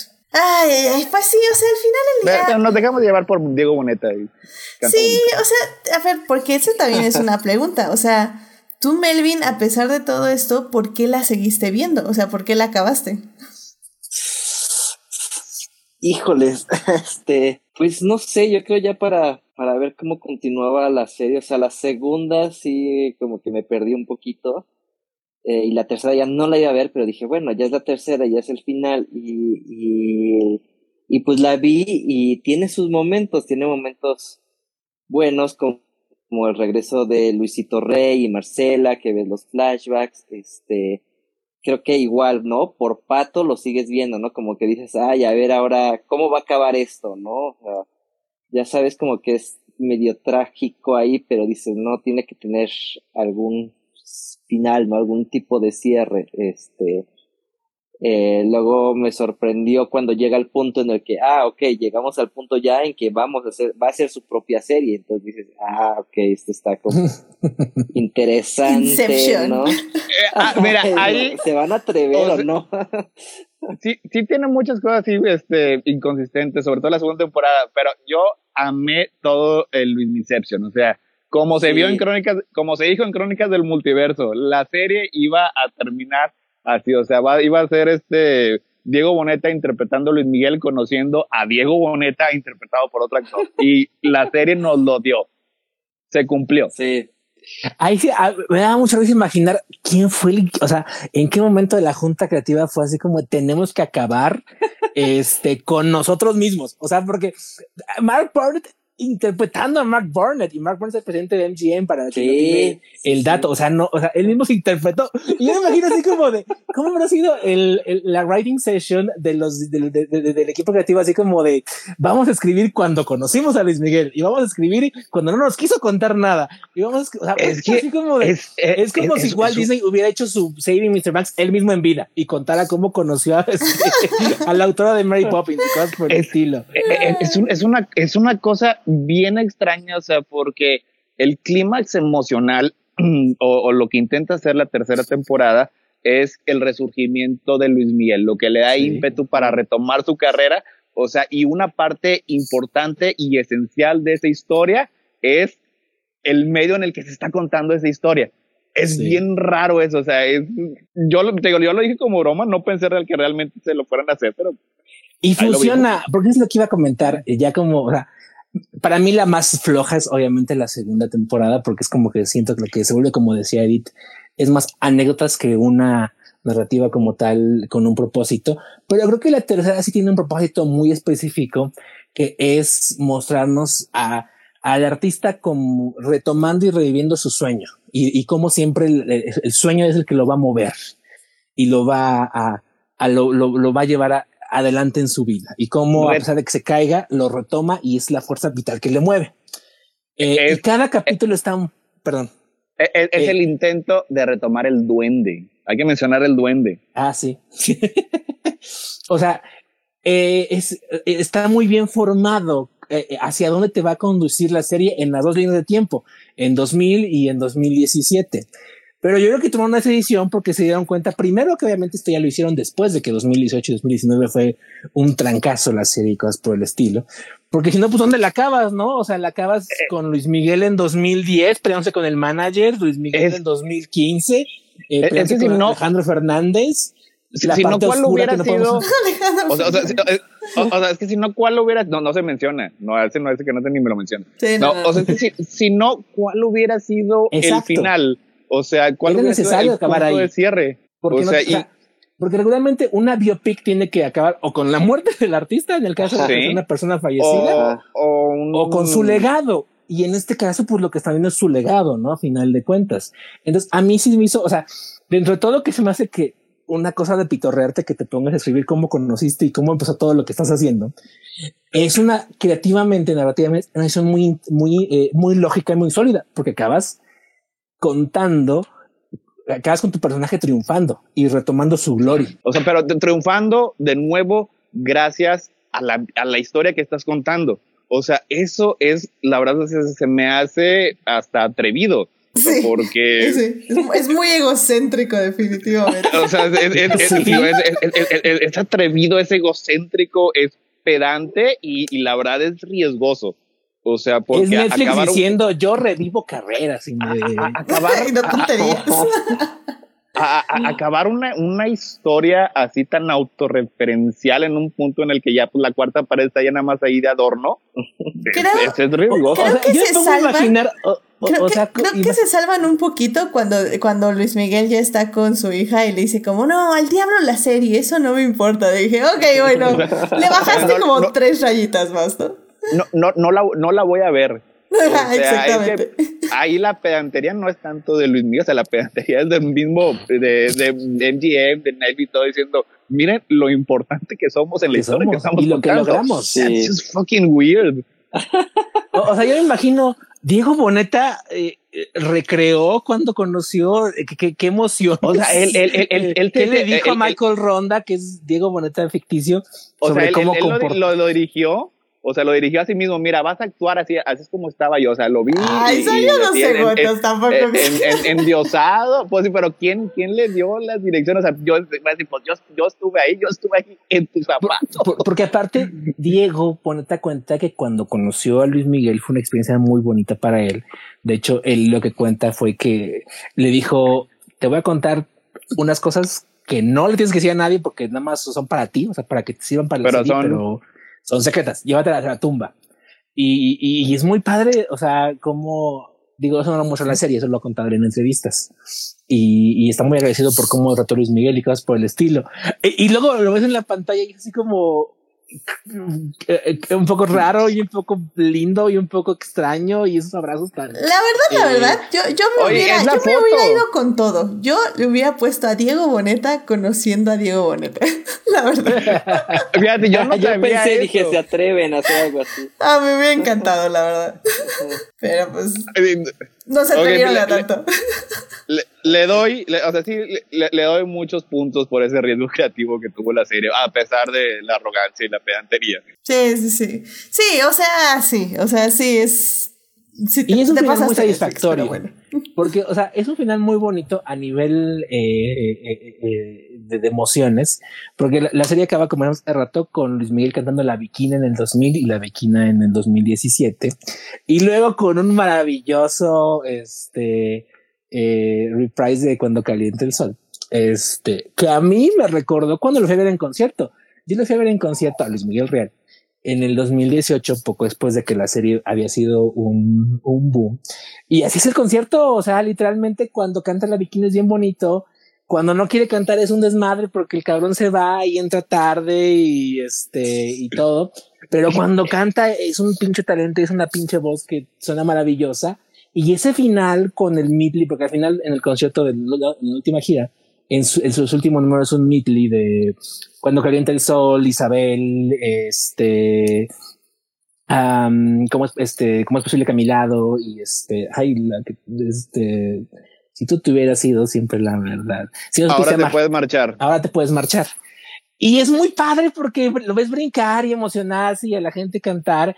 Y así, eso fue lo que sentí cuando vi el final. O sea, cuando canta la bikini, la canta tan bonito y ves ahí a, Michelle y ves ahí en el pasado a Ambrose y a Joe y en el presente a Miguel Alemán y a, y a Alex. Ah, qué Ay, bueno, ahorita hablamos de eso. Oye, fíjate, eso es algo, o sea, que, que, que me, me, me, pregunto, o sea, se, se, sonó bastante real, o sea, porque este, Alex, su hermano, o sea, preguntándole a Luis Miguel, oye, voy a salir yo en la serie.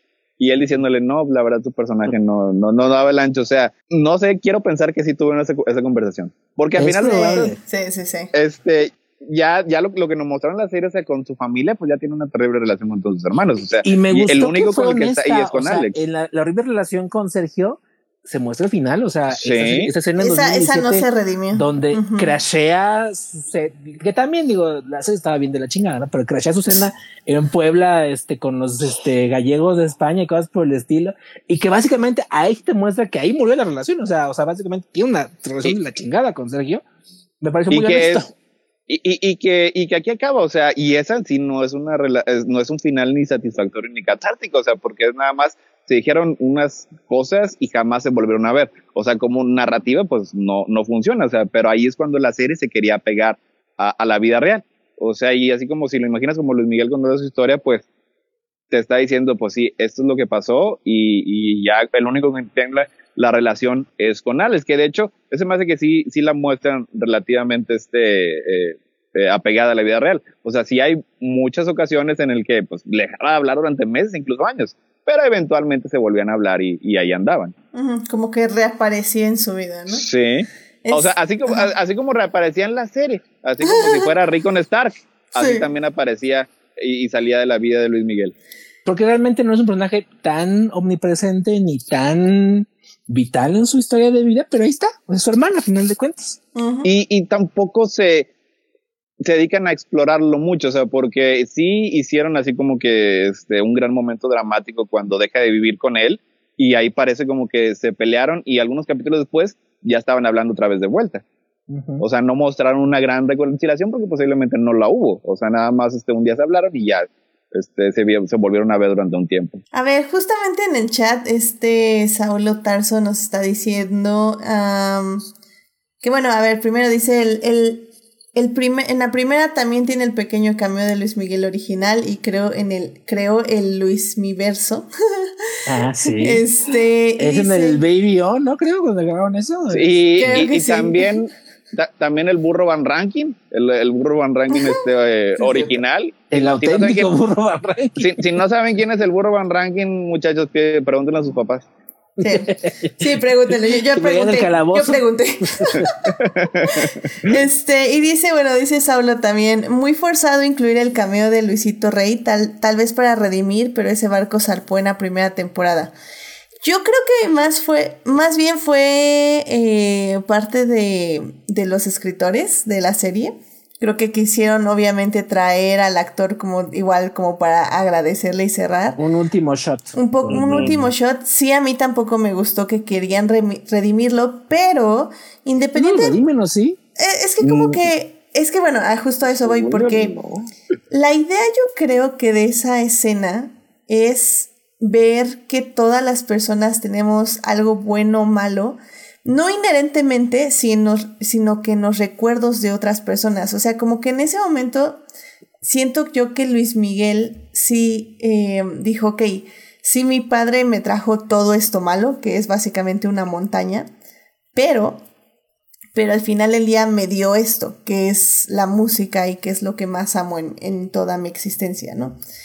Entonces, a mí no es tan malo porque al final de eh, cuentas, cuando tienes heridas emocionales tan pesadas y quieres ser resiliente, eventualmente tienes que reconciliarte con aspectos de tu pasado. Exacto. Y, y al final de cuentas, eso es lo que muestra que hace Luis Miguel. O sea, eh, porque, y, y, y, eso me gusta porque incluso lo, lo, reflexiona a él ahí en la, en la junta. Le dice, como, como dijiste ahorita, este, eh, fue un mal padre, fue estafador, fue un, este, un mal esposo, fue hija la chingada, básicamente. Pero pues la música.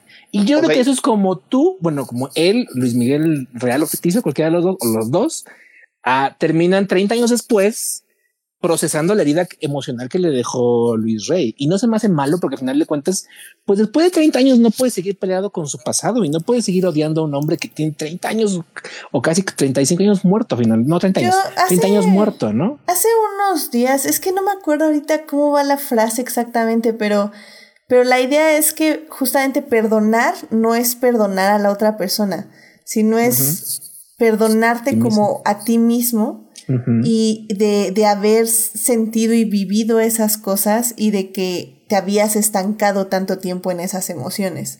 Entonces al final del día es justamente ese proceso y a mí ya después de reflexión, o sea, en primera instancia a mí tampoco me gustó justo por eso, porque pensé que lo estaba redimiendo.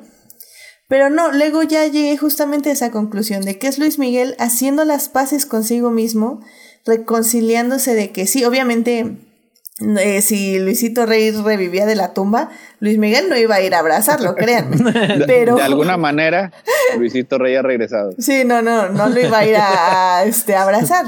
Sino más bien es, eso, es justamente él diciendo, ok, sí, me dio todo esto horrible, pero también me dio esto bueno, que yo lo volví bueno y que yo lo crecí, y pues que eso es lo importante. Y, y pues eso me pareció realmente bonito, sí definitivamente. Y es que sí es, una inclusión bien descarada. O sea, necesitamos volver a traer a Luisito Rey porque es el personaje más fascinante que creamos esta serie. O sea, pero lo logran hacer de una manera que se acaba sintiendo, o sea, orgánica. O sea, porque es casi todo el episodio Luis Miguel tratando de buscar una sola memoria con, este, positiva que tenga de su papá. Y, y batalla mucho. O sea, y batalla mucho y, básicamente este, eh, solo lo único que le viene a la mente es ese momento en el que le dijo que él tenía talento este, especial y que duende. y, el duende y que creo y, y que textualmente el duende el duende el duende este, textualmente por eso me encanta eso también es una in joke de Crónicas del Multiverso el duende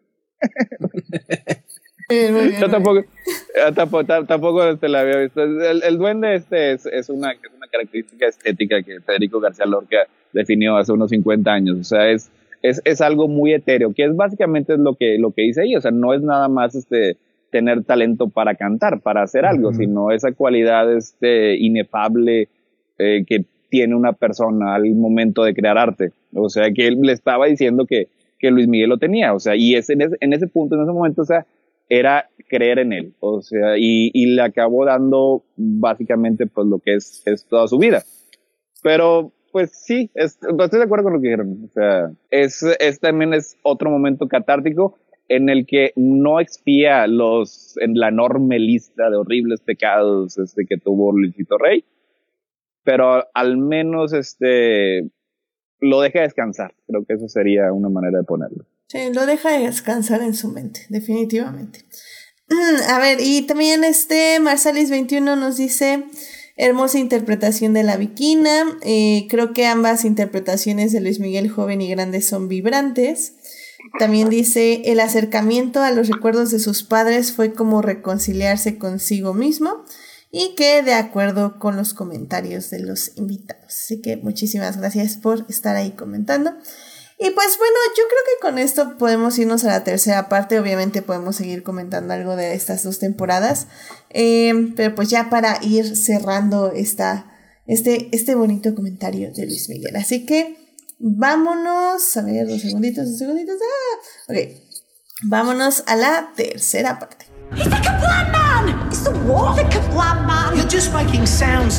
Muy bien, pues ya estamos aquí en la tercera parte para seguir hablando de Luis Miguel, la serie que pueden ver en Netflix. Están ahí las tres primeras temporadas.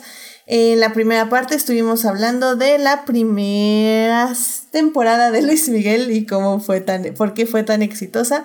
En la segunda parte hablamos ampliamente de la tercera, segunda y tercera temporada, lo que nos gustó, lo que no nos gustó. Y pues bueno, ahorita en la tercera parte ya vamos a hablar un poco de de qué es ficción y qué es real, que bueno, ya lo hemos estado discutiendo un poco y efectivamente, tanto como con la relación de, con sus hermanos, que hemos visto que, que en la serie eh, al menos con uno de ellos no acabó tan bien, con otro que regresaba iba, como lo estaban comentando hace unos momentitos. Pero al final del día creo que eso es lo interesante de la serie, ¿no? Como, porque bueno, o sea, evidentemente hay cosas que no se pueden ocultar que es que efectivamente cada vez que Luis Miguel hace un concierto es porque le hace falta dinero.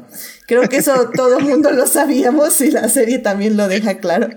Em, creo, creo que... muchos cantantes ya, ya que para allá pasaron así su punto alto, nada más en conciertos cuando necesitan dinero. Claro, la, la 500 reunión de Timbiriche, por ejemplo. Sí. No, y, y, que, ok, está bien, eh, lo entiendes, y bueno, hay gente que lo paga, evidentemente, así que está, está cool. Eh, creo que al final del día la serie, sí, como ya estuvimos diciendo, sí hace mucha ficción en muchos aspectos de los efectos y virtudes de Luis Miguel, pero también creo que le es imposible ocultar ciertas verdades y, y que sí, o sea, que al final del día sabemos que, o al menos podemos intuir que Luis Miguel como persona pues sí, es una persona muy, muy dañada que necesita ver a un psicólogo o algo. Porque sí tiene muchos problemas en su vida, en su... que, que también ha sido consecuencia de pues las diversas traiciones que ha tenido, de que no ha encontrado tal vez amigos de verdad o personas que se preocupen por él de verdad.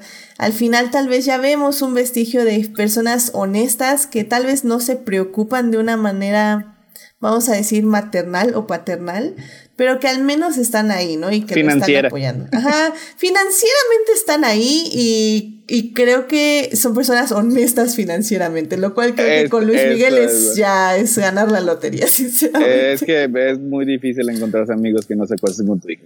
Exactamente, bien. y, que, y, que, no, y que no te hagan firmar documentos porque saben que no los vas a leer y ya sabes, ¿no? Pero pero pues sí, o sea, al final del día, eh, Melvin, ¿tú, ¿tú cómo te quedas con esta idea de Luis Miguel ficción realidad? O sea, ¿qué, qué te deja? ¿Qué crees que nos tienen que dejar este tipo de biopics? ¿Qué tanto tenemos que tomar? ¿Qué tanto tenemos que dejar? Híjole, está, está difícil porque, porque pues al final como que si te la venden que es real, pues te vas a creer muchas cosas que no son. Pero no sé, creo que Luis Miguel o sea, más bien creo que aquí en Luis Miguel sí les faltó empujar más hacia la no ficción para que funcionara porque se queda como medio tibio entre este no me arriesgo pero te voy a presentar todo como si fuera real real entonces creo que o ficcionalizas todo no como para que sea más dramático o, relatas ya los hechos tal cual no y creo que aquí quizás se quedó como en un punto, sobre todo en las dos temporadas, dos, dos últimas temporadas como medio de, no voy a dramatizar todo, pero este, digo, no sé, al final creo que si te interesa la vida de Luis Miguel, creo que ya para este punto hay un montón de información, ¿no? Entonces, no sé si ustedes se cacharon como, yo no sabía nada de Luis Miguel y yo quise como no irme, no saber nada de, de la vida, o sea, no, no, no googleé nada más principalmente por spoilers y segundo como de este bueno me voy a quedar me voy a quedar yo creo con lo que plantea la serie y ya no y es un poco como bueno sé que no todo es verdad pero pero me quedo con con este drama de ficcionalizado de la vida de Luis Miguel. Sí sí es que al final del día como como dices o sea creo que la serie lo diluye tanto o, o, más bien se siente tan cercano a lo que puede ser, como ya decía Chris, la visión de Luis Miguel sobre su vida, que sí es como muy tentador pensar que así pasó, ¿no? O que tiene como esos matices, tal vez matices un poco más oscuros, siento yo, porque evidentemente es la serie, pues es muy flattering en muchos aspectos, pero creo que justo eso, ¿no? Es en las fisuras alcanzas a ver como mm, eso como que pudo haber sido más oscuro.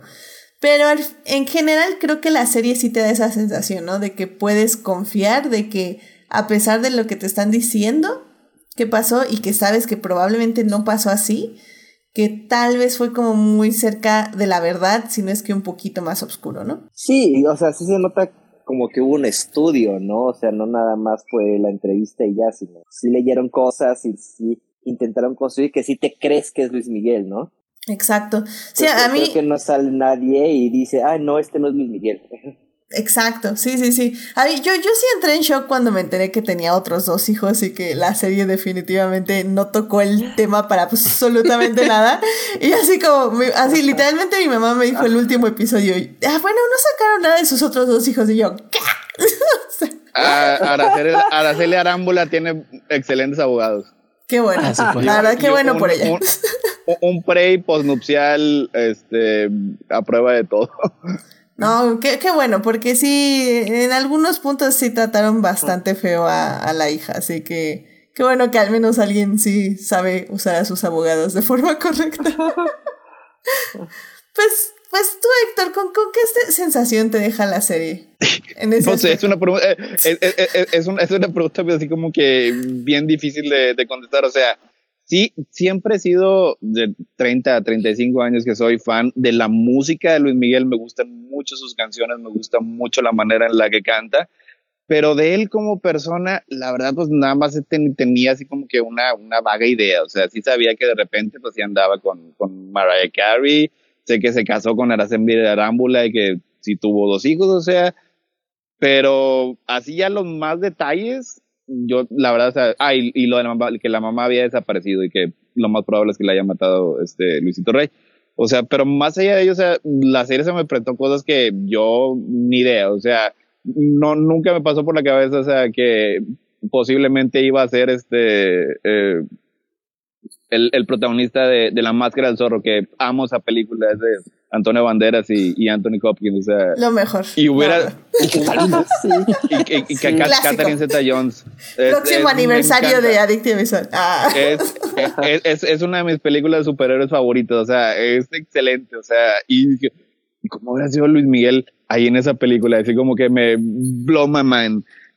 Eh, en, en lo que respecta a la serie, o sea, aquí sí no sé si separar el artista de la obra pseudo ficticia basada en la vida del artista, o sea, porque es lo mejor, o sea, yo me quedo como una pieza de ficción muy rescatable, o sea, con buenas actuaciones, con muy buenas actuaciones, o sea, que en general estaba conformada por personajes muy bien realizados, eh, que en ocasiones tenía una estructura un poco contradictoria que a veces le funcionaba a, este, a su favor y algunas veces en su contra y lo acabó siendo así como que de una manera muy interesante. O sea, y así es con lo que me quedo. O sea, fue, fue una serie que, que disfruté, que, que, me gustó, que me entretuvo, que me mantuvo este, eh, pegado a mi asiento metafóricamente y que en ocasiones sí logró este, alcanzar así la chispa de ser algo genuinamente bueno y de calidad, que no siempre pasa. Sí, al menos creo que es eso. O sea, al menos al final nos... O al menos yo, por ejemplo, sí me divertí mucho al final diciendo, ay, bueno, a ver cómo lo hubieras eh, mejorado, contar esto y así, así, porque como bien estuvimos diciendo todo el programa, los temas están ahí, los tonos están ahí, los personajes están ahí. El problema para mí fue 100% la estructura. O sea, la estructura no me funciona nada. Así como que la manera en la que hacían encajar esas piezas no siempre fue la más eh, eficaz o la más este, exitosa, pero pues la verdad sí, este, sí, sí fue bastante ambiciosa. Y como muchas series este, que, que, tienen un éxito inusitado en su primera temporada, se convierten en su peor enemigo, o sea, porque como dijimos aquí, eh, los, la, la, estructura de los flashbacks, este, los dos periodos de tiempo constantes, funcionaba en la primera temporada porque era coherente en su temática. En las otras temporadas eh, le tuvieron que forzar demasiado para que lo fuera. Exacto, exacto. Este, pues Chris, algo, una reflexión que quieras justo sobre esto, Luis Miguel. Fíjate que a, mí me, me, sorprendió mucho hace a finales de octubre un tweet pusieron en la cuenta oficial de Luis Miguel que es muy raro porque si ustedes siguen a Luis Miguel en Twitter es una cuenta lo más institucional posible. O, o, o, si ven, o si ven la serie, cuando le dicen que Azucena se encargaba de sus, de sus redes sociales, ¿es qué? O sea, hagan de cuenta que su cuenta es completamente aséptica. O sea, no dice nada. De hecho, no tuiteó nada en toda la vida de, de serie. Hasta ese día que tuiteó un tweet que dice: la serie de Netflix es ficción, punto. No es 100% verdad, punto. Basada en hechos reales. Y ahí yo sí me puedo imaginar al Miguel de la Susana, a ver, quiero poner un tweet o, un mensaje. ¿Y qué es eso? Y ya explicando la pobre ahí, ¿no? Yo siento que ahí nos está diciendo básicamente, pues su postura. O sea, que hay cosas reales ahí, pero que también hay cosas que no lo son reales, ¿no? Y yo me quedo con ese, con ese, con ese approach. Yo lo que creo es que como toda serie biopic estoy viendo, y en especial ese tipo de biopics, de, de bioseries, que son la versión de, pues yo me quedo con que esta es la versión como Luis Miguel ve su vida, ¿no? Y como ve a sus demonios y como ve a sus ángeles y como ve a sus indiferencias y como ve a sus amores y como ve a sus dolores, ¿no? Entonces, en ese aspecto me parece muy interesante porque la razón por la cual se hizo una serie de Luis Miguel es porque es uno de los cantantes más famosos de toda América Latina y su vida siempre tuvo un cierto halo de misterio que a la gente, al fin de cuentas todos somos chismosos por naturaleza, pues nos picaba la curiosidad, ¿no? Le picaba la curiosidad a la gente, ¿no? Que, y esto pues nos permitió desvelar alguna parte o alguna suerte como de medio versión de cómo sucedieron las cosas o de cómo sucedieron las cosas. Entonces, como, producto de entretenimiento me parece muy bueno. O sea, me, encanta que esta sea la consagración de Diego Boneta como un actor reconocido por muchos círculos más allá de, de quienes lo conocimos en Código Fama hace 18 años. Y eh, me parece fantástico que eh, eh, Gato Grande, que MG, que es de MGM y que Netflix hagan ese tipo de bioseries, porque tú, o sea, yo sí he llegado a cachar algunas bioseries, por ejemplo, algunas me enteré un capítulo de la bioserie de de Alejandra Guzmán que pasaba imagen y de la Lupita D'Alessio que hizo este eh, que hizo este eh, creo que también fue imagen. Ah no Televisa. Y me aventé todita así porque la adoré. La, la de Silvia Pinal que hizo Tati Cantoral y así me encantó de principio a fin pero pues obviamente ninguna tiene, ¿no? El nivel que tuvo esta en cuanto a producción, en cuanto a calidad técnica, en cuanto a actuaciones, en cuanto a reparto, en cuanto a construcción dramática, por el estilo. me parece como que un estándar muy bueno respecto a lo que pueden aspirar las ficciones o, las bioseries eh, mexicanas o latinoamericanas. Eso por un lado, y como por entendimiento por otro, pues a mí me encanta y le voy a guardar mucho cariño porque me abrió la puerta no solo a, a este, a escuchar a Diego cantar un montón de canciones padres, sino a conocer una discografía, yo que soy medio melómano, que es bellísima. O sea, hay un montón de canciones de Luis Miguel que yo no conocía o que yo nada más conocía como de fondo, pero nunca me he puesto a prestar atención y que pues son unos rolones. O sea, este, hasta la fecha, Isabel, eh, este, tengo todo excepto a ti, por debajo de la mesa. culpable o no. Culpable o no, que fue la que, es un, un poema. ¿Vale? Que es como un poema. Ah, se me Hasta que me olvides. La de ah, la de. Sí. Hasta que me olvides. Sí, o sea, yo, o sea, creo que fue la primera vez que oí la letra y así como la reflexioné y dije, wow, qué bonito. Ah, y te das cuenta que por suerte, por talento, el, el, Luis Miguel tenía una carrera impresionante. O sea, en el sentido de que ha elegido magníficos productores, ha elegido magníficos temas y les ha puesto pues su magnífica voz y ha hecho muchas cosas y músicos también. Ah, también hay un reconocimiento porque se lució Kiko Cibrián. Kiko Cibrián es un productor que ha trabajado con Luis Miguel muchos años y fue el encargado de traer a, a la serie. Él es el, que produjo todos los temas musicales que canta Diego Boneta. Es, es el que le hizo los arreglos de que se estaban, este, se estaba mencionando, que, se escuchan más modernas. Reabrió las cajas. él, es el que él, es el que lo hizo. Él, él es el que hizo esos mismos. Pues, los mismos temas que había la serie, En la serie sale Kiko Cibrián y Kiko Cibrián lo interpreta este Vivi, uno de los, no, Julio, uno de los cantantes de Rake. Entonces es muy chistoso porque tú buscas como Kiko Cibrián en la vida real y fue así, no, la serie pues le dio un este. Sí, sí, sí, un también. una shineadita, por así decirlo. Pero la verdad, le quedaron muy padres. O sea, la manera en la que, como dijo al principio, logra refrescar todas estas canciones y hacer que, pues sí, o sea, yo te puedo decir que yo en mis, en, mis 30 años, pero también un montón de chavitos de 18, 20 y tantos años que no conocían, que no conocíamos a Luis Miguel o que no lo apreciábamos, pues entramos como que a este mundo de música y a este mundo de un montón de historias y canciones padrísimas que puedes, pues, o sea, que acompañarte para toda la vida, ¿no? Entonces, por esa parte, a mí me encanta porque, pues, yo, yo soy un, un, fan y un defensor de los covers porque creo que esos le ayudan mucho a las a mantenerse vivas. Amén, amén. Así conocí mucho en, en por ejemplo, en Glee. Gracias, Glee. Eh, mucha música. y Luis Miguel hizo lo, la serie hizo lo mismo para mí con Luis Miguel. Entonces. Toda la música este que moderna que conocí, la dejé de conocer cuando se acabó Glee. Ya no sé qué ha pasado. Exacto, exacto. Ya, ya, ya, no sé qué pasa.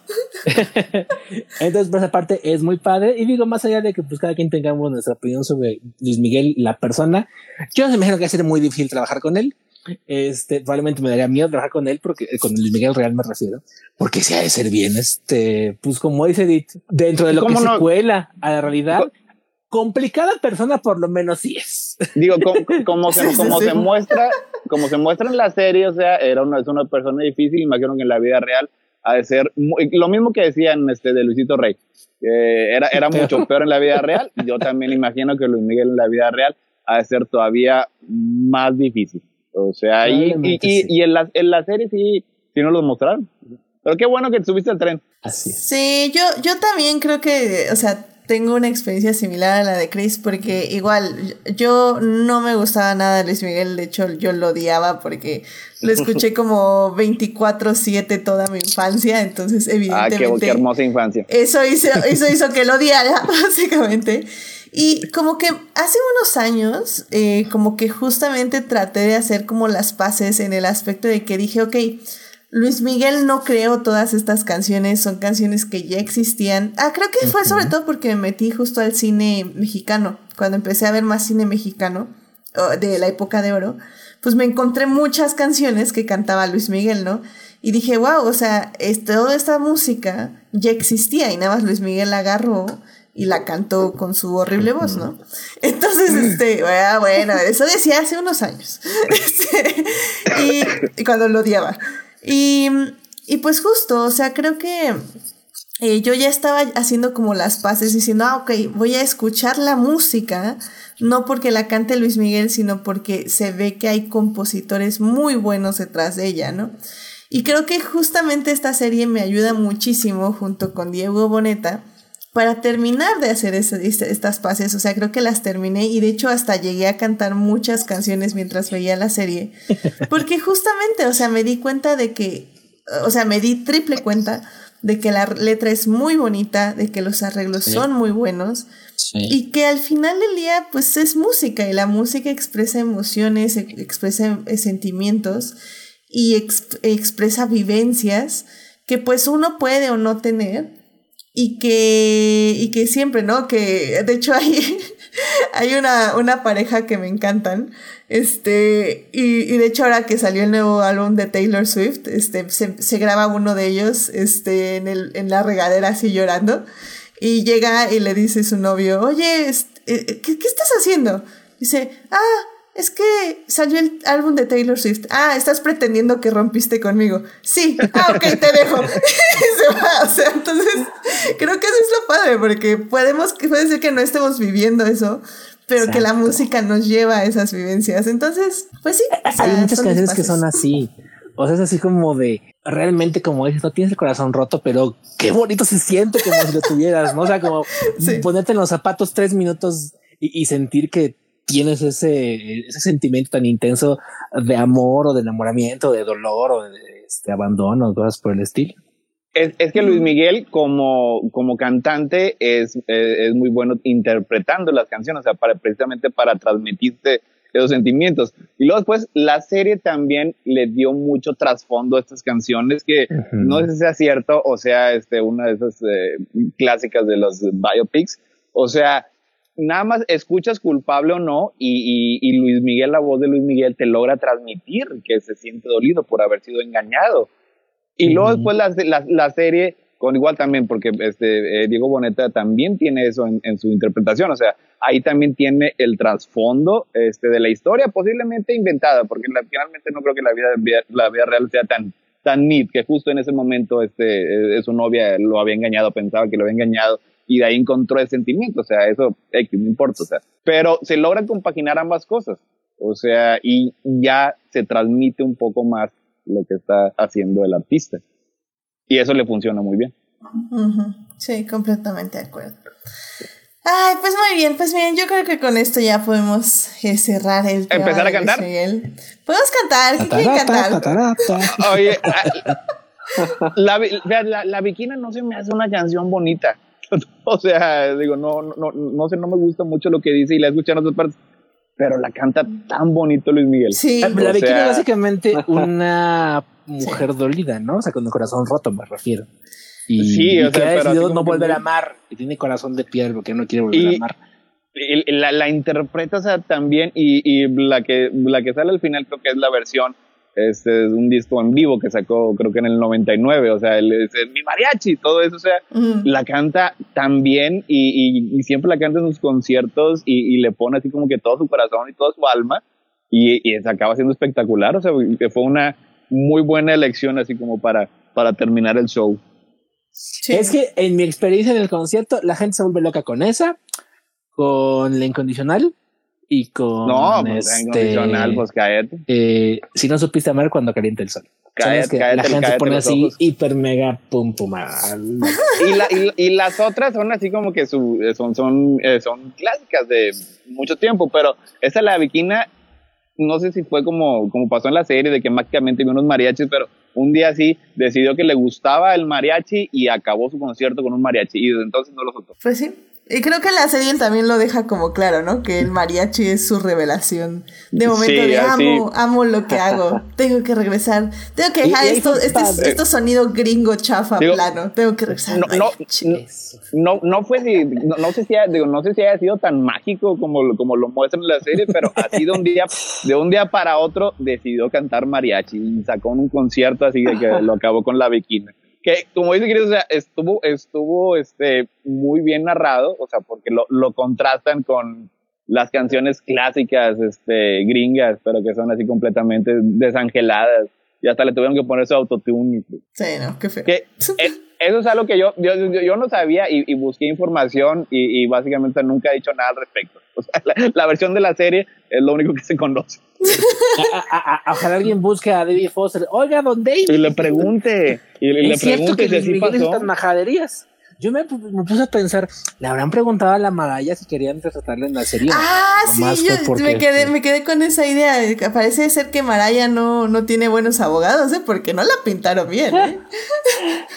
Pero no fue tan mala. O sea, por ejemplo, No. compararla con eh, este Stephanie Salas por esto, sí, me la fregaron bien En la, feo. en, en la, en la primera la primera temporada. fue- fue- O sea, horrible, o sea, no, Y pero Maraya, porque Luis Miguel es un patán en como general. Lo que es más o menos una versión creíble. O sea, es una Sí. artista pop internacional que se sabe, eh, artista pop internacional. Y, Y, que pues no deja que cualquier baboso la venga a querer manosear o digo ma- mangonear Y- o este celar.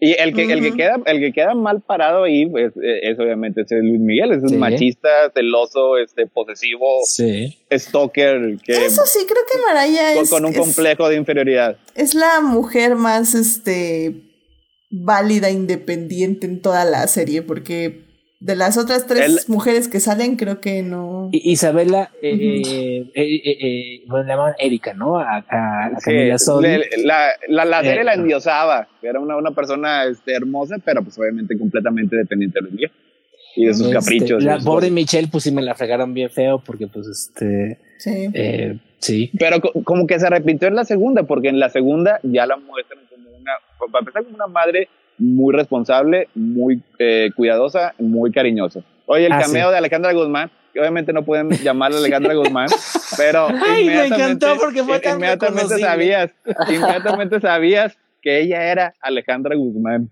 Y, y ahí está Oye, padre porque le pasa, a, a ella le pasa como Luis Miguel, tiene un montón de imitadoras.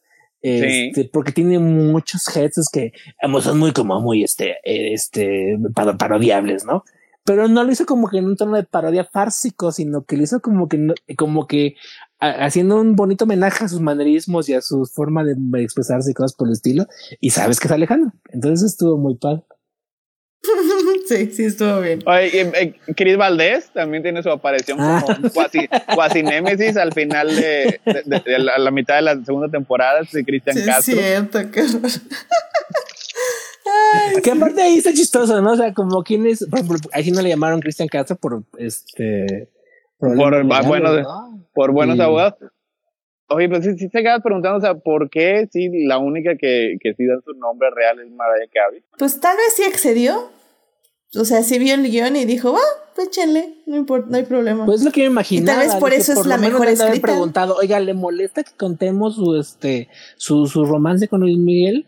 Este, pues yo, Mm, o sea, pidió un cheque, no sé, algo sí, así. eh, yo- yo han, di- hasta- han dicho cosas peores de mí.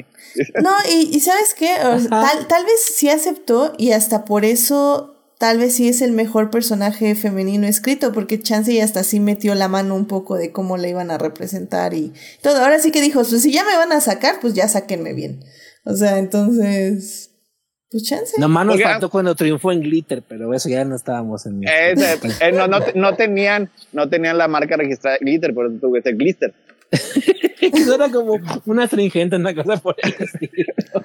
Ay, bueno, pues ya vengan, que ya, ya, ya nos estamos alargando en este programa, pero. Y, y por cierto, este Marsalis21 nos está poniendo eh, varios ahí comentarios ahí en el chat. Los estoy dejando ahí para que los vean en, en la pantallita si nos están viendo ya en YouTube. Eh, pero bueno, dice que justo Mariah Carey se enamoró de Luis Mi en sus. Fueron sus mejores momentos juntos. Ah, ok.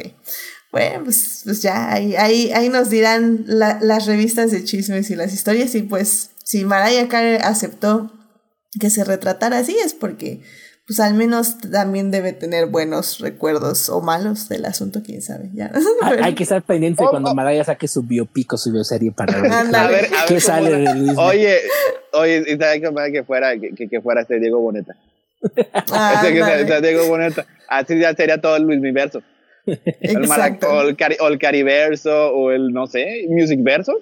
Music Verso, claramente, claramente. Pero bueno, pues ya yo creo que con esto ya terminamos ahora sí el programa. Pues ya saben, vean Luis Miguel, la serie en Netflix. Ahí están las tres temporadas y van a estar por un muy buen rato. Pues ahora sí que es una Netflix original. Eh, personalmente, como decíamos en esta parte, pues sí creo que la primera vale mucho la pena. Y ya la 2 y 3, pues sí, ya como por curiosidad, eh, si se las quieren echar, si tienen tiempo libre, pues adelante. Pero creo que así en fenómeno eh, televisivo, por decirlo de alguna forma, de streaming, eh, este, la primera al menos creo que sí se tiene que ver definitivamente. Así que, ah, pues yo, ya, con eso ya terminamos, porque sí, ahora sí ya nos alargamos un poquito más. Oigan, ahora sí, ahora sí no ha habido recomendaciones de la semana como desde hace tres meses, qué horror. Pero O ni por- modo. porque, porque, lo, porque lo quieres cortar. Digo, podemos, todavía podemos continuar. No, no, no, no, ya, ya está. Sí, sí, se va a cortar, se va a cortar. Tal vez la próxima semana, a ver, a ver cómo nos da tiempo. Este, ah, bueno, Marsalis dice, gracias por este programa especial de Luis Miguel. Pues sí, ya saben, ahora sí que, la verdad fue porque acabó la serie. O sea, dije, va, vamos a darle chance a Luis Miguel y hay, hay varias cosas que hablar, así que estuvo, estuvo ahí interesante. Así que bueno, pues muchísimas gracias por venir al programa, que por cierto ya no cantamos.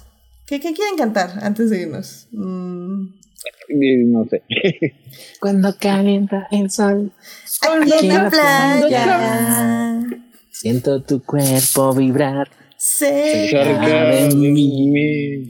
eres tu palpitar. palpita, Es tu cara. cara, son tus Es tu tus pelo. Es tu Son tus cuerpo.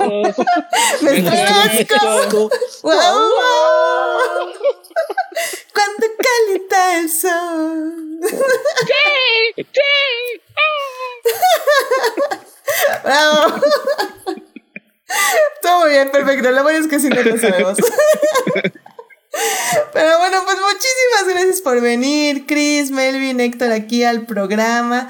Chris, muchísimas gracias por venir al programa donde te puede encontrar nuestro público. Muchas gracias como siempre por la invitación, Edith. Fue un gusto estar aquí con, con ustedes esta noche, este, cantando y bailando como, como si estuviéramos en 1996. Este, ahí pueden encontrar en Twitter como at CristoVM, C-H-R-I-S-T-O-V-M. Y me pueden escuchar los jueves en Crónica del Multiverso, este, donde eh, hablaremos de cosas, de maravillas más allá de su imaginación. La semana pasada hablamos de los Eternals de Chloe Shaw. Y esta semana creo que se hablará de este de lotes malvados y cosas por el estilo. Excelente, muchas gracias, Chris. Este, Héctor, muchísimas gracias por venir. ¿Dónde te puede encontrar nuestro público? Eh, pues a mí también me pueden encontrar en Crónicas del Multiverso los jueves a la medianoche. Estamos en, en YouTube, ahí estamos, estamos con Chris, este, y, y toda la demás, este, el, cada vez más este expansivo eh, elenco de invitados y este y, y miembros regulares del podcast, o sea, porque o sea, ahí no tenemos radio escucha, tenemos familia, somos como rápido y furioso. Y este, eh, ahí también, pues, está, ahí también, pues, si quieren este, ver en vivo este, la colección de discos LP de Edith de Luis Miguel, ahí también pueden estar. ahí este, también hablamos, hablamos, hablamos de Luis Miguel.